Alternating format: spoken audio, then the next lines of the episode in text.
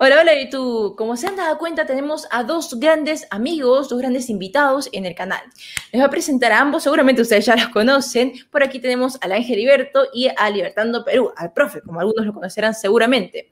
Hoy día vamos a hablar acerca de un tema, bueno, que es un poco controversial, entiendo, pero recuerden que no, este, este debate, podríamos llamarlo así, no es entre personas, es un debate entre ideas, ¿no? Yo creo que ambos son bastante, ambos, ambas están a, a la altura, ¿no? Como para defender sus posturas bajo argumentos lógicos. Entonces, comentarles que estamos, en, estamos conversando normal, tranquilamente, en un grupo de WhatsApp, ¿ya? Y bueno, estamos hablando acerca de las elecciones, porque ustedes recuerden que ya se acerca el 11 de abril y vamos a tener que tomar una decisión. Entonces, es por eso que tocamos este tema.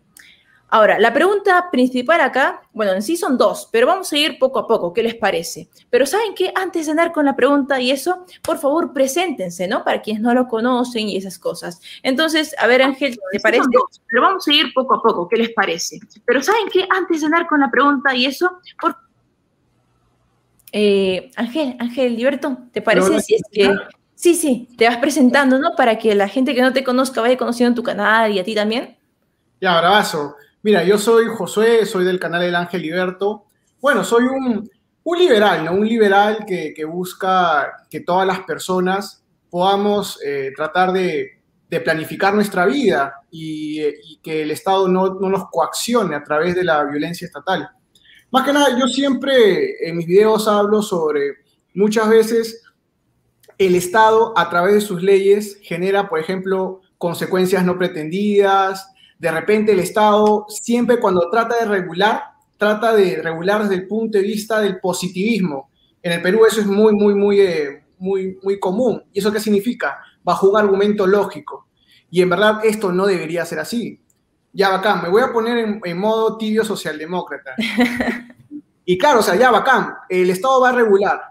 Hagámoslo, pero hagámoslos, hagamos que las leyes sean útiles. O sea, que la gente quiera, les convenga utilizar la ley. Y para eso tenemos que fijarnos mucho en el orden espontáneo que hay en las sociedades. Yo soy de una idea mucho más descentralizada, mucho más federalista hasta cierto punto, porque creo que así vamos a poder construir un Perú mejor. Pero ojo, estoy hablando del sistema federal, no estoy hablando de un Perú unificado per se, porque eso es imposible. Por eso yo mucho en las comunidades descentralizadas y soy más de un federalismo, ¿no? Bien, chicos, entonces ya, por aquí ya conocemos entonces al Ángel Liberto. Ahora por aquí tenemos al profesor sobre Ruedas, o también conocido por su canal YouTube Libertando Perú. ¿Te parece si es que te presentas para quienes no te conozcan todavía?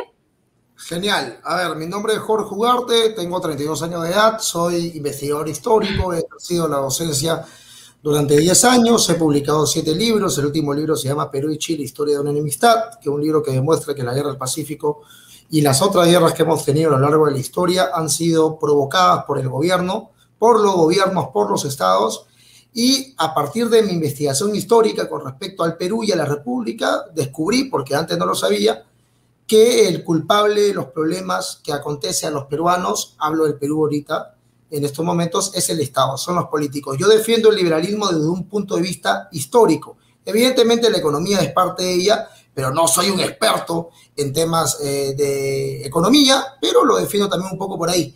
Obviamente hay otros liberales como por ejemplo Milei que defiende el liberalismo desde un punto de vista matemático eh, y económico. Tienes también por ejemplo al, abogado Niver Dios, ¿no? Argentino, que lo defiende desde un punto de vista legal. En mi caso, yo lo defiendo desde un punto de vista histórico. Perfecto, muchas gracias. Entonces, chicos, ahora que ya más o menos, para quienes no los conocían todavía, ya sabemos quiénes son. Vamos ahora directo a la yugular, como dirían otros. Vamos con uno de los temas principales, ¿sí? ¿Por quién debería votar un libertario? Yo sé que hay muchas posturas, sé que es un tema un poco conflictivo, un poco controversial, pero por favor entiendan que como liberales o como libertarios debemos estar abiertos, ¿no? A cualquier cualquier tipo de opinión y escuchar sobre todo los argumentos. Creo que eso es algo que nos caracteriza mucho. Es por eso que hoy en esta reunión vamos a escuchar tanto a la Gilberto como al profesor Soberruedas. Entonces, chicos, ¿qué les parece? ¿Quién quiere comenzar para, eh, con el primer tema? ¿Por quién debe votar un libertario? ¿Alguno de ustedes quiere comenzar primero? ¿Les parece? Ya, bueno, yo comienzo. Sí. Bueno, creo que la respuesta es muy fácil. Ah, ¿no? espera, espera, espera. Ah, antes de comenzar, quería decirles que para mantener la altura de este debate, digamos, voy a tener que controlar el tiempo. Entonces, si ustedes pueden eh, hablar tres minutos, estaría perfecto. Pero si pueden ser más concretos, normal, ¿eh? Aunque por favor intenten no extenderse mucho, ¿no? Para que no nos vayamos de largo. Entonces, ahora sí, Ángel, eh, normal, tranquilo, continúa. bueno, creo que la respuesta es muy fácil, ¿no? Eh, no importa lo que digas, o sea, no importa por quién debería votar un libertario. O sea, todos somos libres de elegir a quien queramos, de, que quien defenda nuestros intereses. O sea, creo que es algo, una pregunta bien básica y bien fácil de responder. Mi crítica en el chat era lo, siguiente. Eh, he escuchado muchas, eh, muchos grupos, muchas personas que mencionan de que, debe, que el verdadero libertario es Rafael López Aliaga, que todos deberíamos unirnos, tanto liberales, todo para hacer, como dice la lucha, ¿no? Entonces, claro, yo, esa era mi crítica, ¿por qué? Porque en verdad tenemos que reconocer que todos somos diferentes, o sea, todos somos individuos, todos tenemos diferentes puntos de vista. Habrá personas que de repente quieren votar nulo y creo que hay que respetar eso, ¿no? Creo que tratar de colectivizar al libertarismo es bien contradictorio porque supone que el, libertarismo no piensa que hay colectivos, hay individuos.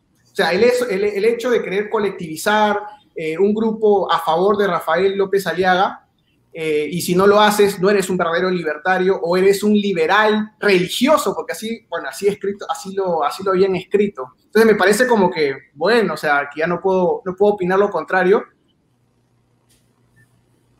Mm, bien, entonces creo que ya se ha acabado. De todas maneras, eh, respeto mucho tu postura. Espero que también las demás personas lo hagan, ¿no? Y quería agradecer, antes de continuar con Jorge, con el profesor Ruedas, a Daniel Rojas. Muchas gracias por el aporte. Amigo, en serio, apoyas mucho con el canal. Y bueno, vamos a leer tu comentario. Somos libres de votar por cualquiera. Creo que eso, eh, Ángel Iberto, rectifica tu postura, ¿no? Ahora, eh, ¿cuál es la postura de, de, Jorge Ugarte, ¿no? Del profesor sobre ruedas. Jorge, tienes dos minutos o tres si quieres, ya, normal. Ok, uno es libre de votar porque le cante el pito. Así de sencillo. Yo voto porque se me da la regalada gana. ¿Ok? Si lo que yo digo es soy libertario y voto por alguien que no es libertario, pues bueno, asumiré la responsabilidad de mi voto. El respeto y restricto al proyecto de vida del prójimo. No te metas en mi... Eh, puedes criticar mi voto, por supuesto que lo puedes criticar. Lo que no puedes es eh, decir que somos, porque lo que usó Ángel Liberto en el interno, disculpe que revelemos esto, es las comillas sobre los liberales, ¿no? Eso es lo que me incomodó. Los liberales que van a votar por López Aliaga. Vamos, o sea, López Aliaga no es liberal. ¿Quién ha dicho, o qué libertario con dos dedos de frente diría que López Aliaga es liberal? Por supuesto que no lo es. No, no es liberal López Aliaga. No lo es. Pero tiene tres motivos por los cuales yo voy a votar, pero quiero empezar por aquí. A ver, repito, yo soy un defensor del liberalismo partiendo de la historia, no partiendo de la economía, pero por ahí se tiene que tocar el tema económico definitivamente. Pero hay una religiosidad, evidentemente, en los libertarios actuales. No, somos dogmáticos. Si no hay un libertario neto, puro, que le saques una gota de su sangre y se haga un ADN para saber si es realmente libertario, no voto por nadie. Esa es una estupidez, pues, porque en este momento no existe un candidato libertario que esté yendo, o liberal realmente, que quiera reducir el Estado. No hay uno que realmente quiera eliminar impuestos de los 36 que hay a 35, que quiera el sistema de voucher, que de repente quiere entregar el subsuelo a las comunidades. No hay un candidato a la presidencia, no lo hay. Creo que está Ciro Gálvez por ahí que dice que va a entregar, pero bueno, él es eh, de una postura bastante étnica que en otro momento lo haré. Entonces, ese dogmatismo de los libertarios eh, disculpen que sea tan duro, pero de, closet, o, perdón, de escritorio, esos libertarios que están en su computadora todo el día leyendo a Rothbard y haciéndose pues eh, una sodomía con Rothbard, a mí de verdad que me, me preocupa mucho. Lora, López Aliaga tiene tres motivos por los cuales yo he dicho que voy a votar por él, pero recalco siempre, no es el mejor candidato, es el mal menor. López Aliaga no es el mejor candidato para mi concepto, para Jorge Ugarte, como individualista que soy, al ser libertario, es el mal menor. ¿Qué quiere decir esto? Que hay tres propuestas de él que a mí me han llamado poderosamente la atención y son los motivos por los cuales voy a votar por Rafael. Una, porque va a eliminar la cuarentena. No hay nada más liberal que permitirle a la gente salir de sus casas y permitirle a la gente que cuide su propia salud libremente y que no venga el Estado a decirte lo que tengas que hacer. Eso lo va a hacer Rafael López Aliaga. Número dos, le va a quitar publicidad a los medios de comunicación. Hay una mafia en los medios de comunicación y eso no lo ha propuesto Hernando de Soto.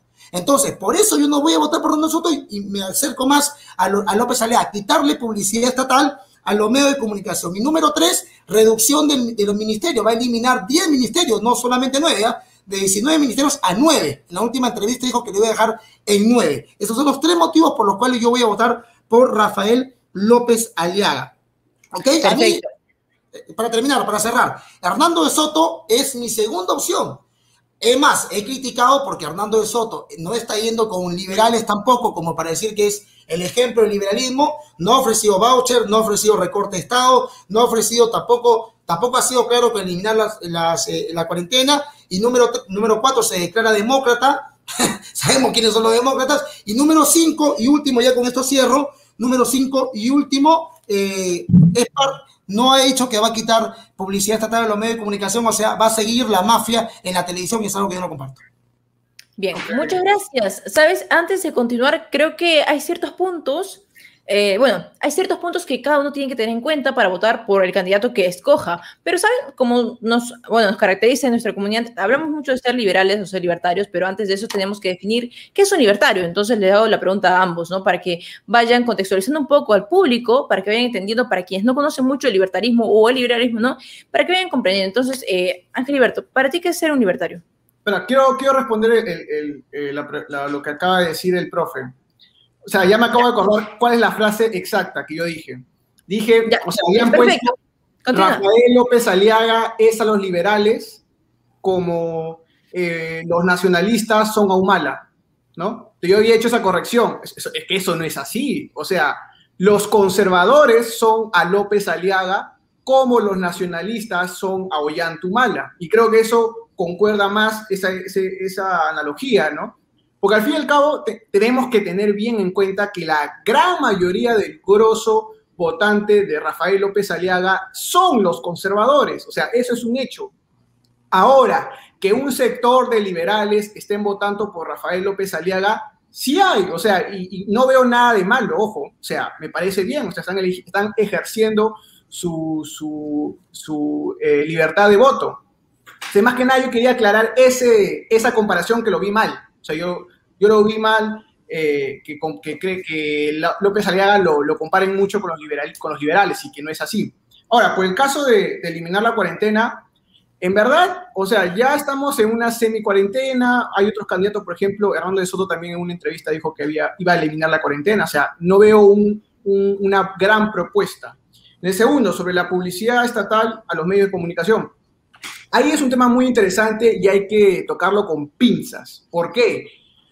Porque el hecho de contratar, eh, eh, o sea, que el Estado contrate publicidad a través de los medios de comunicación, es un, es un trabajo, es, un, es una, está ofreciendo un servicio los medios de comunicación.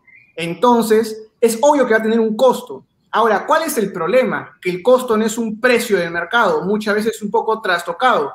Pues yo no eliminaría el, yo no eliminaría, o por lo menos los candidatos que, estoy viendo, o sea, no creo que sea necesario que eliminan eh, la publicidad estatal a los medios de comunicación. Es más, lo que, lo que deben hacer es tratar de que sea un precio equilibrio, un precio de mercado.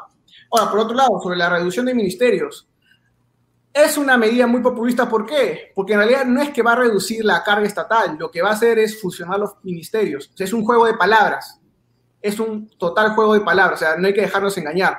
Ahora, por el lado de, Rafael, y yo tanto lo que le critico es que es una combinación bien rara. ¿Por qué? Porque a nivel social, Rafael es un conservador, pero a nivel económico es muy proteccionista, es muy intervencionista. y si quieres, después en la segunda intervención lo voy a tocar más a fondo. Es bien intervencionista. Ahora, sobre las eh, libertades individuales, las libertades sociales, creo que es algo básico, ¿no? Para que seamos un liberal. O sea, si no tenemos libertades sociales, simplemente somos unos conservadores, nada más. O sea, es que es así, o sea, eh, por algo los liberales somos tanto en lo social como en lo económico, y creo que es algo básico. Bien, gracias, gracias. Ah, espera, espera. Solamente quería decirles que tienen tres minutos los dos. Pueden correr, continuar normal. Solamente les voy a interrumpir si es que se pasan estos tres minutos. Sí, de lo contrario pueden continuar normal. Ahora sí, por favor, Jorge, continúa.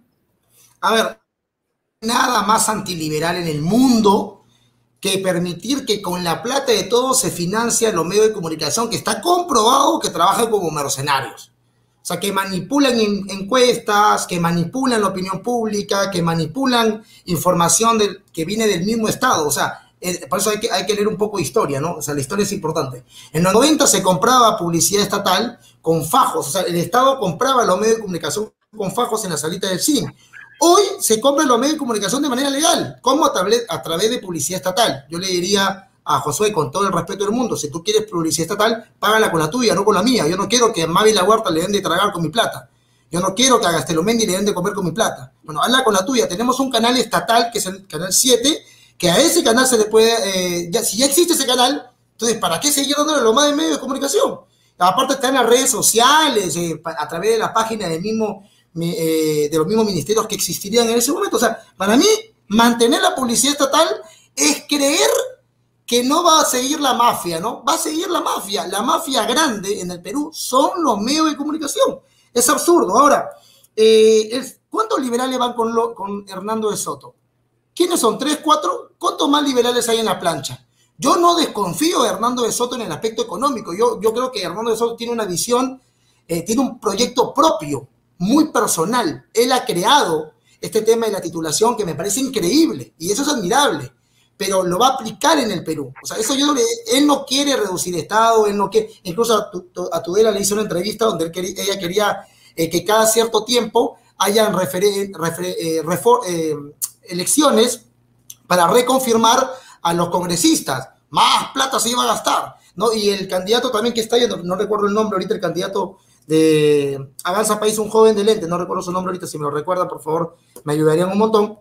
Él también decía que, eh, eh, aumentar, eh, crear una cámara también adicional, o sea, más gasto público. Entonces, Hernando de Soto, repito, sería un gran ministro de Economía, sería un gran asesor de Economía, porque yo estoy a favor del Ministerio de Economía, pero, pero es parte del sistema. Siento yo, por eso que lo siempre hablo en primera persona, que es parte más del sistema. Si no eliminan la publicidad estatal, si no se elimina la publicidad estatal, vamos a seguir con una generación llena de borregos manipulados por los medios de comunicación mercenarios.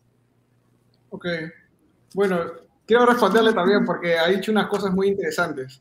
Por ejemplo, ojo, eh, la propaganda estatal va también a Willax, o sea, va para todos.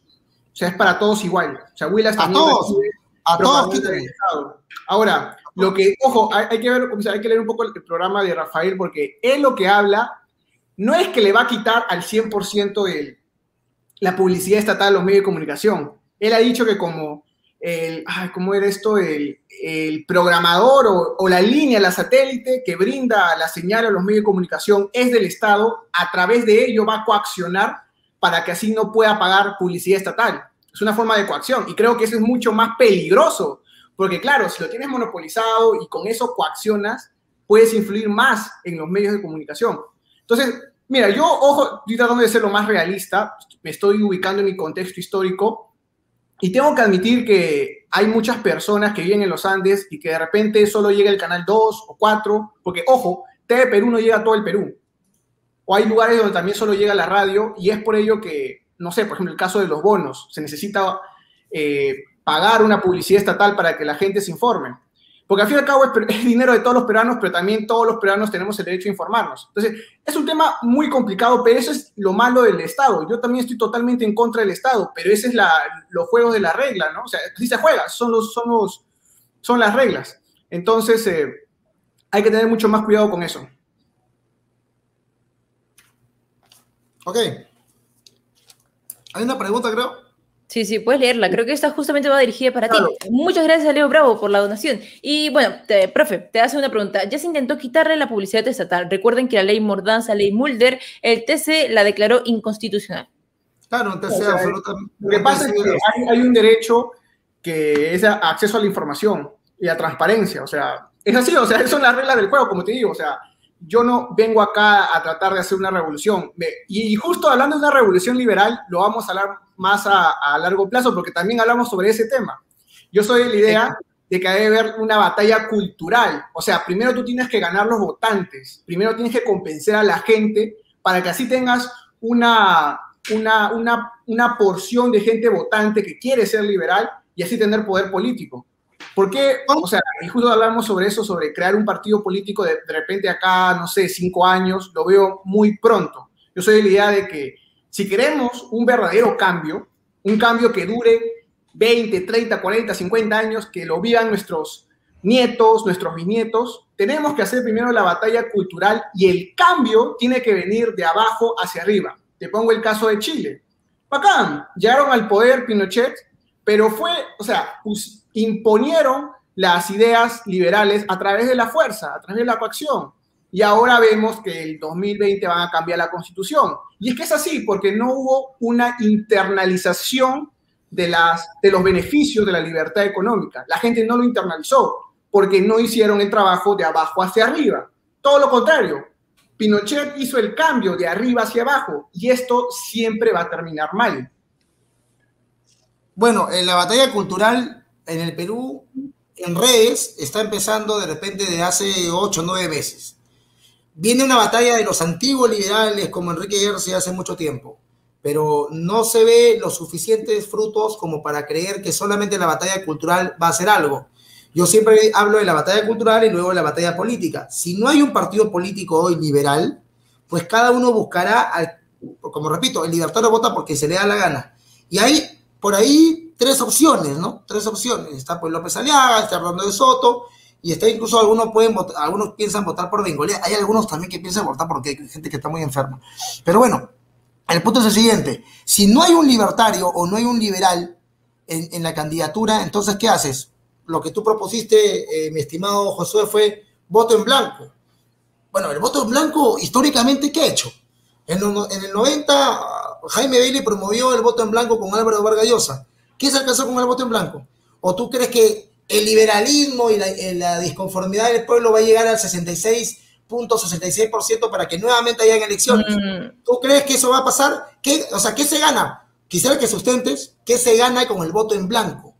Porque al final sabes a quién favorece el voto en blanco, ¿verdad? No, mira, yo no dije eso, ¿ah? o sea, hay que, tenerlo bien claro. Yo lo que dije es que, a ver, hay que tener bien claro, yo en ningún momento, y creo que eso se ha visto en los videos, en los directos que hemos hecho, yo en ningún momento he promovido que voten por un candidato. yo tampoco, yo, tampoco, yo tampoco he promovido que mm. voten por nadie. Yo no he promovido que voten por Chicos, chicos, esperen, esperen. Antes de continuar, por favor, respeten el turno de cada uno. Creo que ahorita el Ángel Liberto está hablando. Entonces, eh, parece?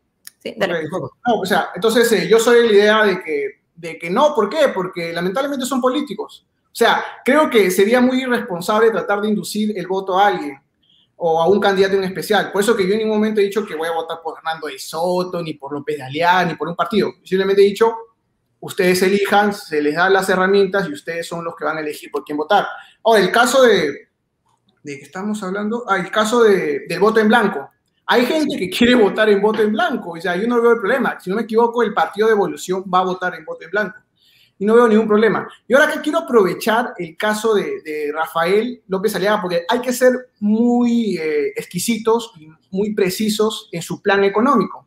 Por ejemplo, eh, el plan, como dice Bandera, que quiere hacer es que, las, que el, fondo de las, de la, del fondo de pensiones privados de las AFPs vayan a, vayan a, a invertirse en infraestructura como una forma de reactivar la economía. Mira, esto es un ejemplo básico que, por ejemplo, eh, Rothbard lo decía sobre los ciclos económicos. ¿Qué es lo que está sucediendo? O sea, López Aguilaga quiere intervenir y los efectos van a ser malísimos. ¿Por qué? Porque nosotros tenemos que tener en cuenta que la tasa de interés refleja el precio de cuánto cuesta ahorrar, qué tan costoso es el ahorro. Entonces, claro, ahorita la tasa de interés debería ser altísimo. ¿Por qué? Porque eso incentiva a que la gente compre más bienes de consumo. ¿Y eso qué significa? Bienes de consumo son electrodomésticos, comida, ropa. ¿Por qué? Porque la ganancia es mucho más rápida al momento, o sea, al momento de obtener tus ganancias es mucho más rápido. En cambio, no incentiva a producir bienes de capital. Y los bienes de capital son aquellos, por ejemplo, infraestructura que quiere hacer eh, Rafael López Aliaga. Este es el famoso keynesianismo que quiere hacer y es muy peligroso. ¿Por qué? Porque estamos distorsionando el mercado.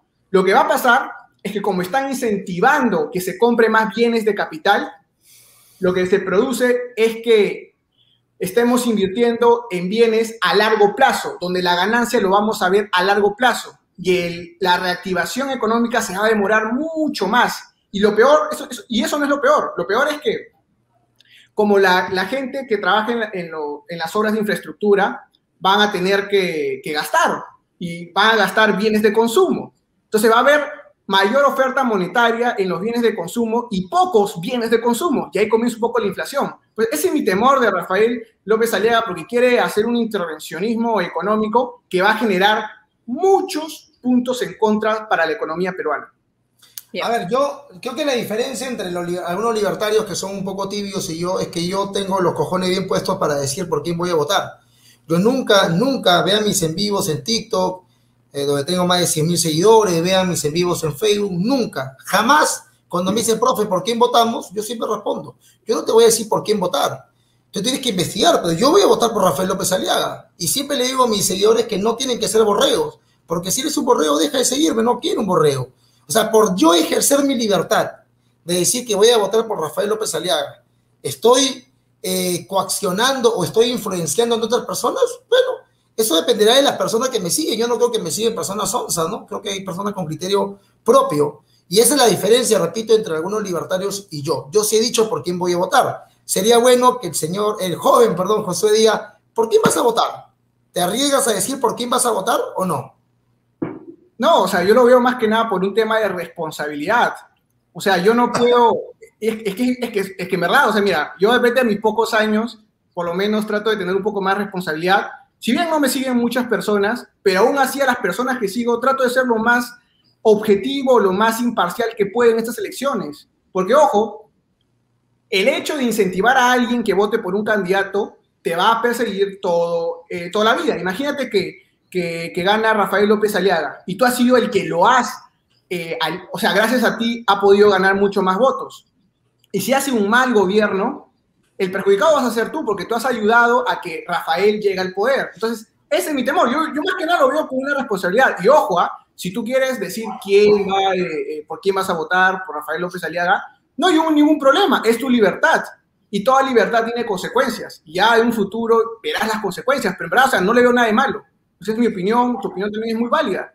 Y además, o sea, creo que ese es lo lindo de tener una sociedad tan de diferentes puntos de vista, ya que tenemos diferentes formas de ver el mundo, ¿no?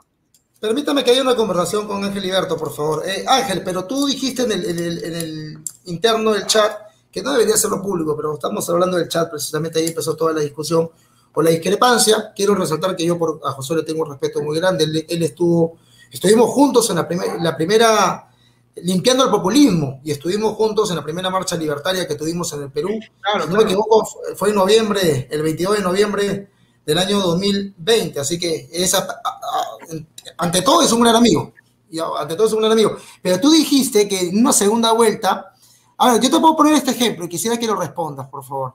Y, porque no es un, no es un ejemplo de, economía o de historia, porque no te voy a sacar la historia para, para ver quién sabe más porque evidentemente cada uno maneja su tema, pero en una segunda vuelta, Verónica Mendoza con Aliaga, ¿tú por quién votas? Eh, no creo que pase, o sea, tendría que, verlo cuando pase, ¿entiendes? O sea, no puedo especular. Pero te puse, el ejemplo, pero te puse el ejemplo en el chat de Keiko con Verónica, me dijiste que votarías en blanco. Ahora te pongo el ejemplo de, Verónica con López Aliaga. Te atreviste a decir con el tema de Verónica, pero con Verónica sí lo dijiste. Con Verónica sí lo dijiste, Verónica y Keiko dijiste, yo voto en blanco. Porque soy un, bueno, voy a interpretar, no voy a interpretar un poquito, porque soy un, no dijiste esto, pero yo interpreté, porque soy un libertario puro y casto. Ya, entonces, en este caso, ¿por Verónica o por Aliaga? ¿Por qué votarías? Como te digo, o sea, yo lo digo por un tema de responsabilidad y creo que ya le he dicho, eh, no creo que, debería, no creo que la conversación venga ¿no? no, es que viene por el voto en blanco. Viene por ¿Mm? el voto en blanco, viene también por el voto en blanco. Porque tú dijiste que votarías en blanco si fue. O sea, si una persona quiere votar por bacán, o sea, no, no, no veo cuál es el problema, en verdad. Y si una persona quiere votar por Rafael López Aliaga, bacán, que vote por Rafael o por Verónica, yo no veo cuál es el problema, en verdad. Ah, ¿no, no encuentras ningún problema en que, en que Verónica pueda ganar las elecciones? A ver, yo soy consciente de las consecuencias que pueda haber, pero también soy consciente de las presiones económicas que va a enfrentar Rafael, eh, Verónica Mendoza. ¿Verdad? Lo veo bien duro. Y ahí va, y ahí va a venir nuestra responsabilidad nosotros, de querer hacer el frente a Verónica Mendoza para que no se vuelva un, para que no nos volvamos Venezuela. O sea, como soy, o sea, yo creo que hay que ser consecuentes con lo que hablamos. Yo en este caso soy liberal, tengo una postura liberal y lo lucho. O sea, no voy a tratar de, como dice, tratar de, de, de, de dejar de lado mis principios por unas elecciones. O sea, lo veo ilógico son unas elecciones. De repente Rafael estará estas y las otras no estará por diferentes motivos.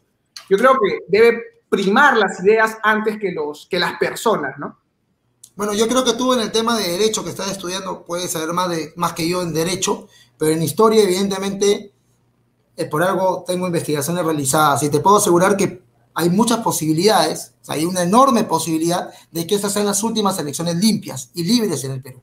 Porque si entra el gobierno Lescano o entra el gobierno Verónica, vamos a ver si tú no arriesgarte por no ensuciarte, no te vas a ser responsable también de ello, ¿no? Porque, bueno, yo preferí lavarme las manos como Poncio Pilato. Bueno, ok, perfecto. Y es tu libertad hacerlo, ¿ah? es absolutamente tu libertad hacerlo. Pero también tendrás que serte responsable de ese lavado de manos a Ponzo Pilato. Porque, a ver, de, si tú me pones a Lescano y a, Hernando de Soto, en la segunda vuelta, mira, yo tengo los cojones tan bien puestos que te digo voto por Hernando de Soto. Si me pones a, Lescano o a Verónica al costado de Bengolea, voto por Bengolea. Porque evidentemente el liberalismo no, no está en su mejor apogeo en el Perú. Y cinco años más de al menos independencia del Banco Central eh, independencia de, este mercado social que tenemos, que no es el mejor de todos, pero al menos tenerlo todavía cinco años más, para que en esos cinco años el, liberalismo crezca y podamos tener, por ejemplo, a José Luis Tapia en algún momento. Entonces, ¿tú votarías por José Luis Tapia? Te, quiero hacer esa pregunta, si estuviera en, carrera. A no ser, tendría que ver su plan de gobierno de ese entonces, ¿no? no tiene un plan de gobierno. Es que yo no puedo especular. Pues, eh, pero tiene las cinco reformas, pero va con las cinco reformas.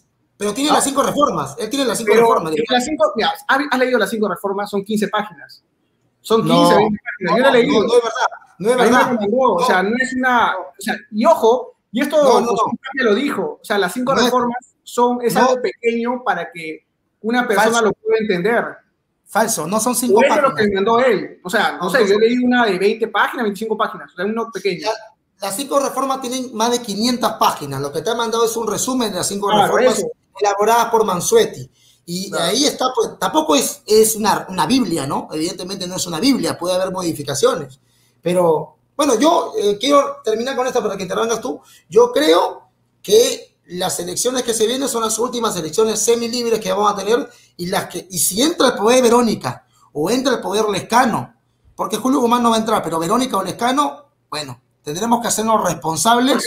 solo, te voy a decir algo. Eh, te lo digo porque tengo fuentes, estas elecciones no son limpias.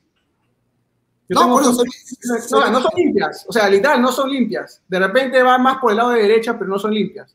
Así que en ese aspecto hay que, hay que tenerlo bien en claro que las elecciones nunca han sido limpias. Siempre hay juego de poder. Y eso uno tiene que analizarlo y tratar de, de, de llevar a las ideas liberales, ¿no? Es así, o sea, las elecciones nunca han sido limpias. No es ahora ni nunca. Y tú mismo, como has estudiado historia, sabes te pongo el ejemplo de, de Belaunde, ¿no? Cuando gana el APRA, ahí Belaunde hace una, una coalición, y eso lo, lo habla en, el, libro de Alfonso Quirós, de Historia de la Corrupción del Perú, por el tema de los, si no me equivoco, había una, un contrabando por parte de la Marina, y ahí hay una coalición entre, entre el Partido Acción Popular con, con Belaunde y con el, con el gobierno de, de con, la gente de la Marina, ¿no? Para tratar de derrocar el APRA y seguir con sus privilegios. Entonces, es, algo que siempre ha existido, igual que en el chino, o sea, el chino no ha habido elecciones limpias. O sea, es algo que siempre ha pasado en el Perú y hay que vivir con ello. Y hay que, como te vuelvo a repetir, yo soy de la idea, y eso creo que, más que nada porque yo soy joven, o sea, yo soy de la idea de que el cambio debe ser de abajo hacia arriba, tratar de convencer a la gente que internalice las ideas de la libertad y créeme que así no, no va a haber nadie que nos pare, porque ya tenemos no, no, la educación con un, con un canal de YouTube, con un canal de YouTube lo, lo vamos a lograr. Con un canal de YouTube. O sea, esto es un principio. O sea, el canal de YouTube es un principio. Tenemos que ir a, a afuera, tenemos que, por ejemplo, hacer más programas sociales.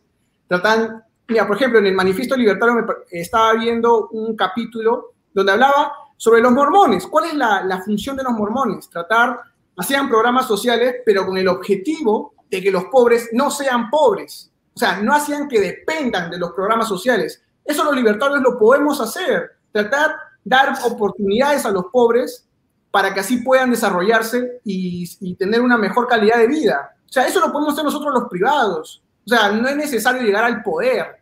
O sea, tenemos que, como dices, hay que, hay que, hay que sacarnos ese chip de que llegamos al poder, recién vamos a cambiar todo. No es así. El cambio viene de abajo hacia arriba. Ya lo puse el caso de Chile, el caso, por ejemplo, también de, bueno, de, de la gran mayoría de países latinoamericanos, que como el cambio no es de abajo hacia arriba, siempre va a fracasar. O sea, pero por eso, por eso, Argentina vive años con este tema del estatismo y el intervencionismo que yo, que yo obviamente critico, y eso es lo, lo que más le critico a López Aliaga. Por eso yo trato de ser un poco estratégico. A ver, este tipo tiene, quiere tumbarse tres puntos que a mí me parecen importantes, que ya lo mencioné los tres motivos por los cuales votaría por Rafael López Aliaga. Pero en el lado económico, Rafael tiene problemas estatistas e intervencionistas que yo le he reclamado en lo social también. ¿Cómo, cómo? En lo social también. Por supuesto, por eso. Una, a ver, Hernando de Soto, yo, yo no voy a votar por Hernando de Soto por los motivos que ya mencioné, pero si voto por López Aliaga y López Aliaga pasa una segunda vuelta, una alianza con Hernando de Soto, un asesor económico, tener como asesor económico a Hernando de Soto y que aplique el tema de la titulación, sería una dupla brillante, brillante. Pero yo estoy seguro, Josué, que así se vaya a aliar Hernando de Soto con López Aliaga en una segunda vuelta y Keiko, perdón, y Verónica está al costado, tú no votarías por ninguno de los dos porque ninguno de los dos son los liberales que supuestamente tú, eh, como, como No, o sea, libertario... no, a ver, a Quiero, ver, quiero- quiero terminar, quiero terminar, quiero terminar. Yo les quiero hacer una pregunta a los que están en línea, que son creo que más de 400. Si está Verónica y López Aliaga, ¿por quién votan ustedes? ¿Por Verónica o por López Aliaga? Así, ahora sí tú puedes comprar. Es que, es que lo que pasa, Jorge, es un, es un juego sucio, pero lo que me estás haciendo es un juego sucio. Es totalmente una realidad, es una Yo realidad. estoy diciendo, o sea, yo, ojo, yo no estoy descartando que voy a, o sea, puede ser que vote por Rafael López Aliaga o por De Soto, como te digo, o sea, yo, yo mi, mi voto lo tengo reservado con el objetivo de no tratar de inducir a la gente que está viendo. A eso voy, o sea, creo que eso es algo práctico y que la gente está entendiendo, ¿entienden? O sea, a eso voy, o sea, no estoy diciendo de que totalmente voy a, me voy a ir por ese, por ese candidato y le voy a decir, chicos, voten sí o sí por este candidato porque si no, no volvemos a Venezuela. No voy a decir eso. Si la gente, que creo que la gente es bien inteligente y va a saber por quién votar, de acuerdo a sus intereses, lo va a hacer. Y eso es la democracia, ¿no? Ahora, yo tampoco no creo en la democracia y eso es otro tema que podemos llevar, pero es así, o sea, esas son lo- las reglas del juego que tenemos en la realidad y yo por un tema de responsabilidad no digo mi voto. Ahora, si tú lo haces bacán, pero es así, o sea, no, no, Lo no hace veo por miedo, lo hace por miedo porque te van a chancar. A mí me encanta que me chanquen, a mí me encanta que me chanquen, adoro. Es hasta excitante que los haters me, me lancen, que los libertarios anarcocapitalistas me digan, tú eres un estatista, me importa tres pitos lo que me digan esos vagos que están en su casa jugando Dota todo el día y viviendo de sus padres, no me interesa lo que me digan. Yo conozco la historia del Perú y a mí ningún bocoso va a venir a enseñarme la historia del Perú cuando no la conoce. Entonces yo sé lo que se viene. Yo sé absolutamente lo que se viene con un gobierno de izquierda, totalmente de izquierda, como el de Verónica o el del Escano. Y yo no puedo ser tibio, discúlpame Josué, al decir, bueno, yo no voy a decir mi voto. Cuando sabes muy bien que tu voto, al decirlo de una u otra manera, pues es una valentía, ¿no? Entonces yo, o sea, ¿no tienes miedo que Verónica pase a segunda, eh, gane las elecciones, se tome el Banco Central, se eleven los impuestos, se cree la riqueza, los, a- a el impuesto de la riqueza, los productos se vayan a volver más caros, le pega al pobre, se creen subsidios, nos prestemos más plata al Fondo Monetario Inter- Internacional, que se emitan bonos y que nos convertamos en un país sumamente estatista? ¿Eso no te da ningún tipo de temor? O sea, por el simple hecho de decir, no, yo por responsabilidad no voy a decir por quién voto. Ojo, Ah, eso, va a ser, mira, eso va a ser Rafaela. O sea, tú- Ah, tomar, tomar el Banco Central. Rafael, o sea. Ah, ¿tú crees, ¿tú crees que Rafael va a tomar el Banco Central? No, ha dicho, ha dicho que va a hablar con su amigo, eh, este, ¿cómo se llama? Eh, Ver- Vergara, Vergara, si no me equivoco. eh, Del, Velarde, banco, del Banco Velarde, Central. Velarde, Velarde. Velarde. Y que quiere, como dice, modificar las tasas de intereses para tratar de hacer una, una política monetaria expansionista y que quiere, como dice, que los que los fondos de la FP vayan para inversión en infraestructura. Y ya te expliqué por qué esto es mala idea a través de, de teoría económica. Entonces, eh, yo voy por eso. O sea, el problema es que, que Rafael, yo veo, te juro, verdad, Rafael lo veo un eh, económicamente estatista y socialmente conservadora, muy conservadora. Y claro, Tú, A pero- también- quiero, quiero pararme un ratito. ¿conservador en qué aspecto? ¿Qué es conservador en López Aliaga? A ver, no, no, no, porque, porque yo, yo discrepo con algunos puntos de Rafael López Aliaga, ojo, ¿ah? y lo he hecho públicamente, pero tú me puedes decir, para partir de ahí un debate, ¿qué es conservador en López Aliaga?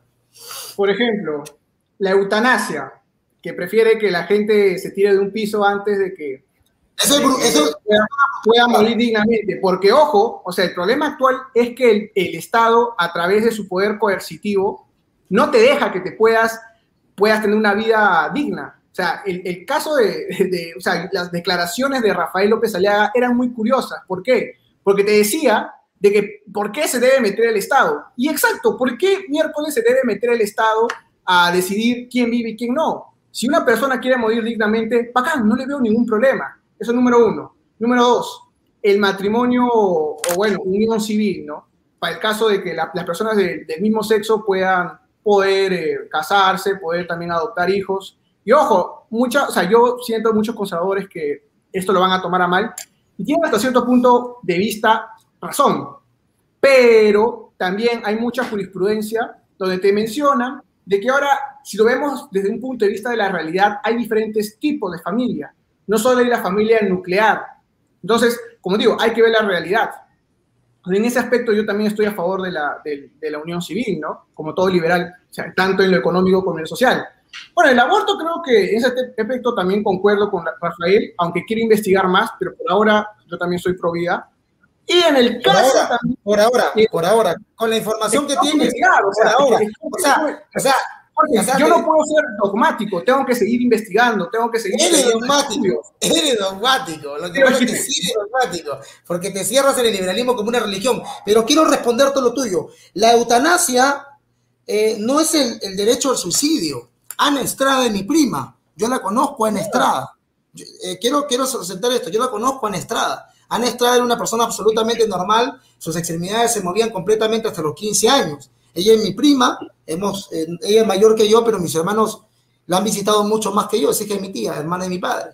Y ella estudió psicología, hizo maestría en la, eh, en la universidad y mis tíos han hecho un trabajo ejemplar, pucha, que mis tíos han sido grandes padres con ella, cargarla, esperarla. Ella no puede ir al baño sola, no se puede mover solo, solamente mueve el dedo índice y se pone un aparato acá para poder hablar. O sea, eso no tengo duda. Ella de repente en su momento querrá acabar con su vida. La, burrada de Rafael López Aliaga, porque tengo que reconocer fue una burrada, y lo he dicho públicamente, es referirse así a un caso en específico, porque ese caso era el que estaba en mención. Entonces, ella no se puede subir a un quinto piso y lanzarse, pues.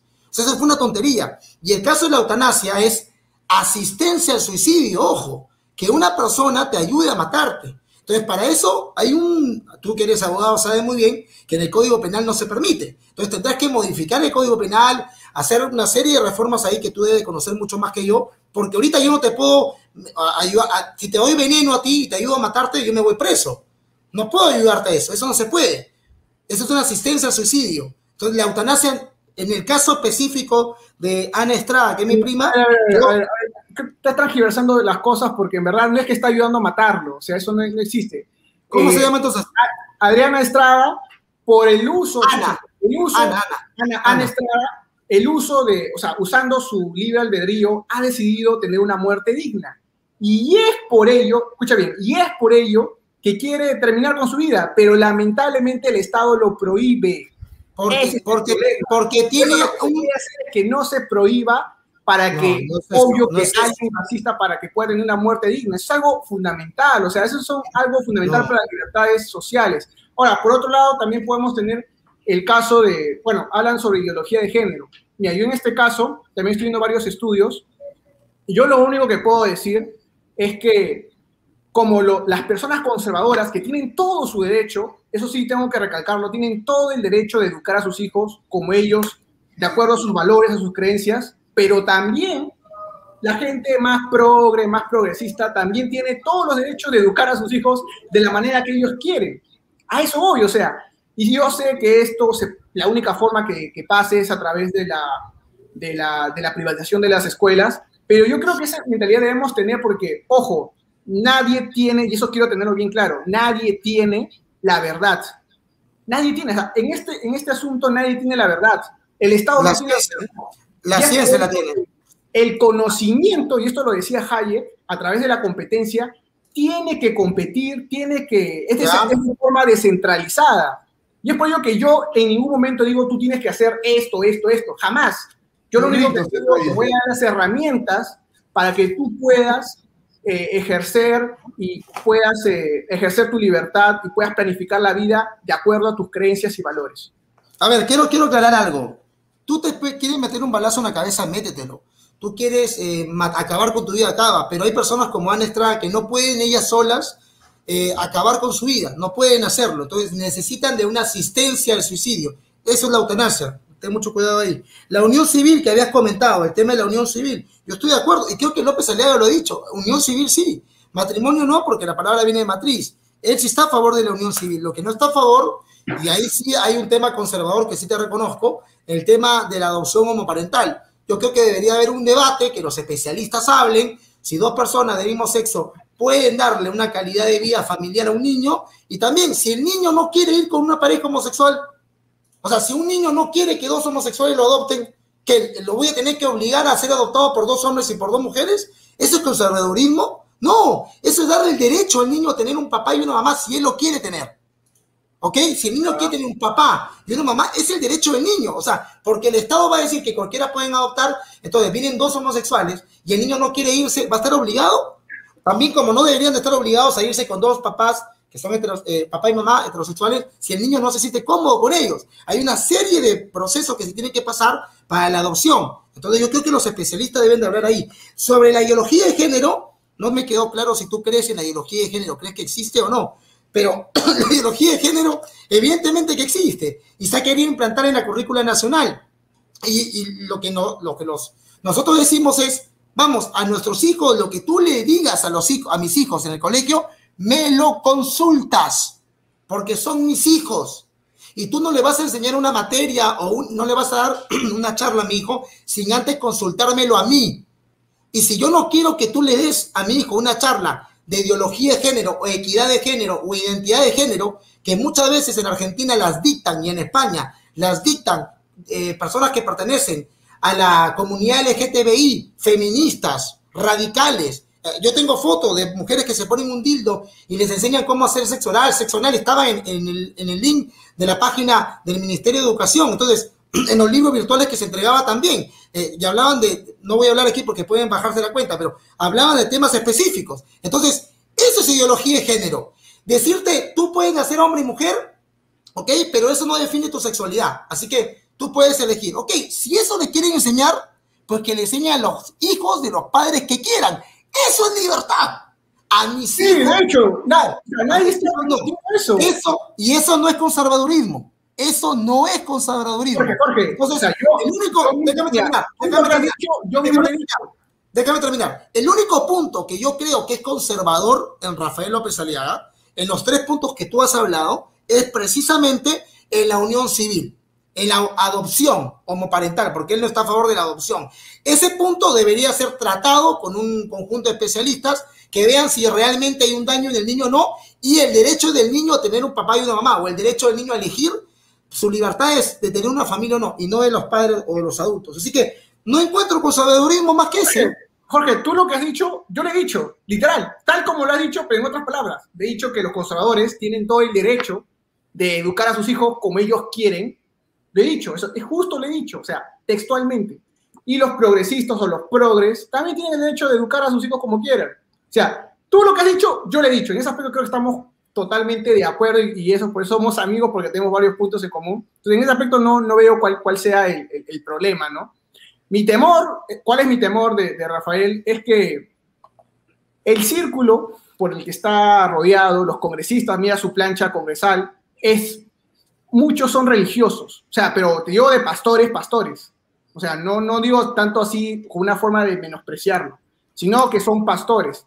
Y mi temor, y peor, o sea, su vicepresidenta con todos los comentarios que ha dado, o sea, da mucho que desear. Entonces, mi temor es Sí. que traten de llegar al poder y querer implantar a todos, porque, porque, porque eh, Rafael López Aliaga tiene esas características un poco autoritarias, si te has dado cuenta, que dice que él tiene la verdad. Yo sé, o sea, yo sé que a nivel político le beneficia un montón, totalmente, porque es un líder, como dices, es un mesías, es una persona que la gente lo sigue porque cree que es la salvación. O sea, a nivel político, Rafael se está moviendo de una muy buena manera, pero yo te lo digo desde un punto de vista crítico que me da temor eso, de que cuando llega al poder trate de implantar el conservadurismo en todas las escuelas, lo cual va a, va a generar muchos conflictos.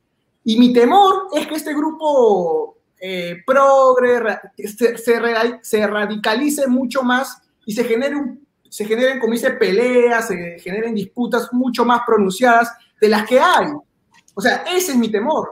Y por eso yo no soy conservador, porque lamentablemente, y tampoco soy progre o progresista, porque lamentablemente hay que ir un punto medio, pero para arriba, o sea, respetar el plan de vida de cada individuo, tanto sea conservador como progresista. Pero, pero tú dices respetar el plan de vida del individuo, ¿verdad? Entonces, los libertarios defendemos tres derechos básicos, libertad, vida y propiedad privada. Y está absolutamente comprobado por la ciencia médica moderna, como la, la Universidad de Michigan y la Academia Médica Argentina, que la vida empieza en la concepción. Entonces, ¿qué más ciencia quieres que esa, que la, por ejemplo, el niño tiene una carga genética diferenciadora de la madre, tiene un ritmo cardíaco diferenciador de la madre. Entonces, ¿qué más ciencia quieres que es de esa, que te he citado dos fuentes ahora, para, ¿qué más quieres saber para decidir sobre la vida? O sea, ¿estás a favor del aborto en contra? Es así sencillo. Tú eres un tipo inteligente, no creo que no hayas investigado al respecto. Entonces, yo creo que por ahí hay una tibieza de tu parte. Hay una tibieza. o sea, me estás diciendo... Parece que eres admirador, admirador de Gloria Álvarez, ¿ah? Me estás diciendo que la ciencia, y ojo, hay que tener mucho cuidado, y creo que, bueno, tú creo que sigues mucho Agustín Laje, y Laje mismo lo ha dicho, hay que tener cuidado con lo que dice, o sea, hay que tener cuidado con decir que la ciencia es la verdad pura y que es irrefutable. O sea, no, pero la ciencia está... Pero, o sea, lo ha dicho, y no son liberales, son conservadores. Que hay que tener por eso, por, pero también que, la ciencia es totalmente irrefutable y debemos obedecerlo ciegamente. También hay, hay una carga de, de, hay una carga de género. Ojo, y el tema género es también es un tema mucho más profundo. Por ejemplo, género también muchos hablan sobre las oportunidades entre hombres y mujeres, cosa que también yo estoy... Estamos hablando del aborto, pero no te vayas por la tangente. Estamos hablando del aborto. Es el plan. No, no, aborto. ¿Tú estás a favor o en contra del aborto? Así de sencillo. Yo ahora estoy en, contra del aborto. Ahora, usas, usas el adverbio ahora, perfecto. Pero es que, es que, como te digo, o sea, yo no me puedo encasillar, o sea, yo tengo que seguir estudiando, tengo que seguir aprendiendo. O sea, creo que eso es lo que nos hace que nosotros poco a poco como, como seres humanos evolucionemos, tratar de seguir aprendiendo, no tratar de, encasillarnos. Yo por ahora, como te digo, por un tema de responsabilidad, por un tema de, de, de conocimientos, te digo lo que pienso ahora. De acá, de repente, 5 o 10 años, tendré otra posición y también tendrá una argumentación que lo respalda. Y es así, esa es la realidad. Bueno, no sé si Francesca quiere decir algo. Eh, bueno, chicos, eh, realmente para, para, mí, yo respeto ambas posturas, eh, comprendo diferentes posturas, creo que es normal respetarlas. Y también, por favor, pido que, que, los espectadores que estén viendo esto respeten las posturas de ambos. Sé que puede que no las compartan, pero como liberales, como libertarios, creo que en parte eh, nuestra filosofía dice eso, nuestra filosofía de vida. Y bueno, por otra parte, chicos, quería agradecerles mucho a las personas que han ido donando en este directo y también las preguntas que han ido haciendo. Sé que tienen diferentes opiniones sobre diferentes temas. Hemos tocado tanto, digamos, la candidatura de Rafael López Aliaga, hay críticas, sí, pero también, digamos, hay cosas que se valoran de él. Creo que ambos, eh, los, los, invitados que hemos tenido, lo han demostrado. Pero por otra parte, eh, recuerdan que la primera, recuerden que la segunda temática que íbamos a tocar en este directo era si es que era correcto, eh, bueno, votar nulo. Y creo que por más que ustedes no compartan una, una postura igual que los dos invitados que tenemos, eh, creo que es un debate que todavía puede, puede dar para más. Ahora, eh, más bien quería, quería agradecer a los, a los que han ido donando y también ir leyendo sus preguntas. Por A ver, dime. Por solamente para agregar eso, porque el otro punto que íbamos a debatir era el voto en blanco. Yo estoy absolutamente en contra que se vote en blanco, en blanco, pero uno es libre de votar por lo que quiera. ¿Y por qué no votaría en blanco yo, Jorge Ugarte? ¿Por qué no votaría en blanco? Porque no sirve de, nada más que favorecer a los más chiquitos. Nada más. O sea, yo no votaría en blanco por eso. Ahora la pregunta, quisiera que Ángel también responda. Históricamente también lo puedo sostener, el voto en blanco no ha salido para nada. No ha salido para eso, es un Ponzo Pilatos para mí. Yo no, yo no voy más por el tema del individuo, ¿no? Y esto también lo, o sea, esto ya es, como dice teoría, eh, nosotros las personas somos maximizadores de beneficios. ¿Eso qué significa? Que nosotros siempre, cualquier decisión que hagamos, hacemos un cálculo, eh, un cálculo mental sobre los costos y beneficios. En este caso, yo elegiré un voto analizando desde mi punto de vista, desde los conocimientos que yo tengo, un voto que me beneficie a mí. En este caso, por ejemplo, eh, el profe está también haciendo como individuo su cálculo mental de costos y beneficios y para él ese voto es lo mejor. Y tiene razón el profe, porque somos individuos, no somos colectivos. Entonces, claro, en este caso, por ejemplo, Francesca también va a hacer su cálculo mental sobre los costos y beneficios y va a tratar de hacer un, un voto. Ya, pero ¿estás a favor del voto en blanco o no? ¿Estás a favor del voto? Eh, ¿Votarías en blanco? ¿Estás de acuerdo con el voto en blanco? ¿Ayuda el voto en blanco? Esa es la pregunta, porque eran los dos temas del, debate. Claro. O sea, yo, o sea, mira, te soy sincero, hasta ahora no tengo, no tengo decidido mi, voto. O sea, yo soy de todavía una semana antes. Es que, es que todavía falta un montón, Jorge. O sea, yo no puedo decidir de acá todavía, dos, o sea, ¿cuánto faltan? Un mes y tantos días, ¿no? O sea, yo lo defino a la última semana puede pasar, no sé, pueden haber destapes, imagínate que, que hayan destapes de, corrupción o haya un destape de un candidato y eso va a influir. Por eso es que siempre, hasta el último día, uno tiene que estar chequeando por quién va a votar. Hay liberales... votar en blanco, o sea, yo no lo descarto. Hay liberales que están yendo con otros partidos políticos. ¿No te, ¿No te llaman la atención los otros liberales? Hay liberales que están yendo al Congreso con otros partidos políticos. De hecho, o sea, los liberales están dispersos en toda esta contienda electoral, ¿no? Por ejemplo, en el Runa también, ese día, ¿te, acuerdas que fuimos a la marcha de... Hay un chico que, se, que está en el Runa postulando, ¿no? Está Claudio Sola y está también este patita. Y son cinco reformistas, ¿ah? Claro, claro. Está Jefferson, Jefferson Vidalón.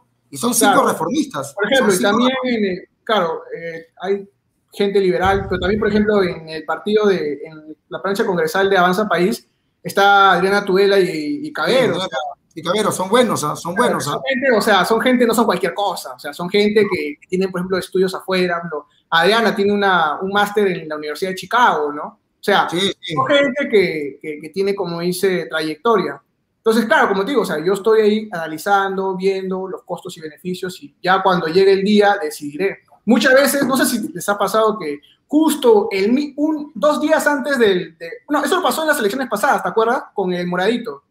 De que una semana antes llega el caso del incendio y claro, muchos que iban a votar por el morado votaron ahora por, por otros candidatos. Como te digo, o sea, yo no puedo afirmar que ahora sí o sí voy a votar. ¿Qué tal si, no sé, en uno de los últimos, o sea, dos semanas antes de elecciones, una semana antes de las elecciones, sale un escándalo de Rafael López Aliaga, por ejemplo? O sea, puede ser, no, imagínate que salga un escándalo. Bueno, te cambiaré como hice un voto, ¿no? O sea, a eso voy, o sea, uno tiene que, ver eso. Claro. Bueno, eh, para terminar, quisiera tener mi última intervención. Aquí lo que ha habido es una conversación, un debate entre Ángel Liberto, Josué y quien habla. Eh, cada uno tiene su postura, yo la respeto. Es más, yo no voy a dejar de decir, si no pasa López a segunda vuelta y está, no sé, pues, Ciro Galvez y Verónica, voto por Ciro Galvez. Si está eh, Hernando de Soto y Ciro, eh, y, perdón, y, y Ciro Gálvez, voto por Hernando de Soto. Si está Hernando de Soto y está al costado Verónica Mendoza, voto por, por, o sea, tengo que votar por uno, evitar en lo posible de que la izquierda avance. O sea, yo tengo que hacerlo, creo, yo, Jorge Jugarte, no lo estoy obligando a que ustedes lo hagan, pero evidentemente hay un peligro. Como revisor de la historia, no hay duda, y esto grábenlo, por favor, se va a quedar grabado, y esto va a servir para el canal de Francesca, eh, lo siguiente, gana la izquierda, son las últimas elecciones limpias, que las únicas, últimas elecciones democráticas que vamos a tener real, entre comillas, democráticas, ¿no? No va a haber nuevamente durante mucho tiempo unas elecciones al menos como las que hemos tenido anteriormente. No las va a haber. Se va a tomar el Banco Central, se va a tomar el Banco Central, se van a elevar impuestos, van a asfixiar a los empresarios, se va a estatizar cuando sea necesario, como dice la zurda de Verónica, y si me pones a Verónica aquí al costado y me pones a Hernando de Soto aquí, yo voto por Hernando. Yo no tengo miedo de decirlo. No tengo miedo de decirlo. A mí me importa tres pitos ser políticamente correcto. Hay, una, hay un peligro latente con la izquierda y, y, creer que no, yo tengo que ser responsable, después en el futuro me pueden decir, ¿por qué votaste? Eso se llama asumir riesgos. Y los que asumimos riesgos, pues, no somos todos, ¿no? Eh, Jorge, quería comentarles. Ante todo, quiero en verdad eh, eh, decir que, caramba, o sea, Jorge, eres todo un o sea, es todo un político, ¿no? Eh, chicos, chicos, esperen, esperen, quería comentarles. no me insultes, carajo. Yo no te he insultado en todo el rato. ¿no? No, pero o sea, no tiene nada de malo, Jorge. O sea, si tú de verdad quieres ser político. Chicos, antes, quería decirles que tenemos algunos invitados, así que esto todavía ah, da para más, ¿eh? así que tranquilos. Claro, o sea, en ese aspecto, o sea, yo como dice, o sea, yo te conozco, Jorge, pero tus ideales me parece que son bien centrados y caramba, o sea, no, no, no, es, un insulto ser político. Y si tú quieres defender las ideas de la libertad del Estado, bacán, o sea, no, no creo por qué deberíamos, como dice, tratar de, tirarte hate, ¿no? Ahora, el caso de, las elecciones democráticas, yo ya te digo por fuentes externas que tengo, no son, o sea, no son limpias. Pero soy sincero, estas, estas, estas elecciones y no son limpias.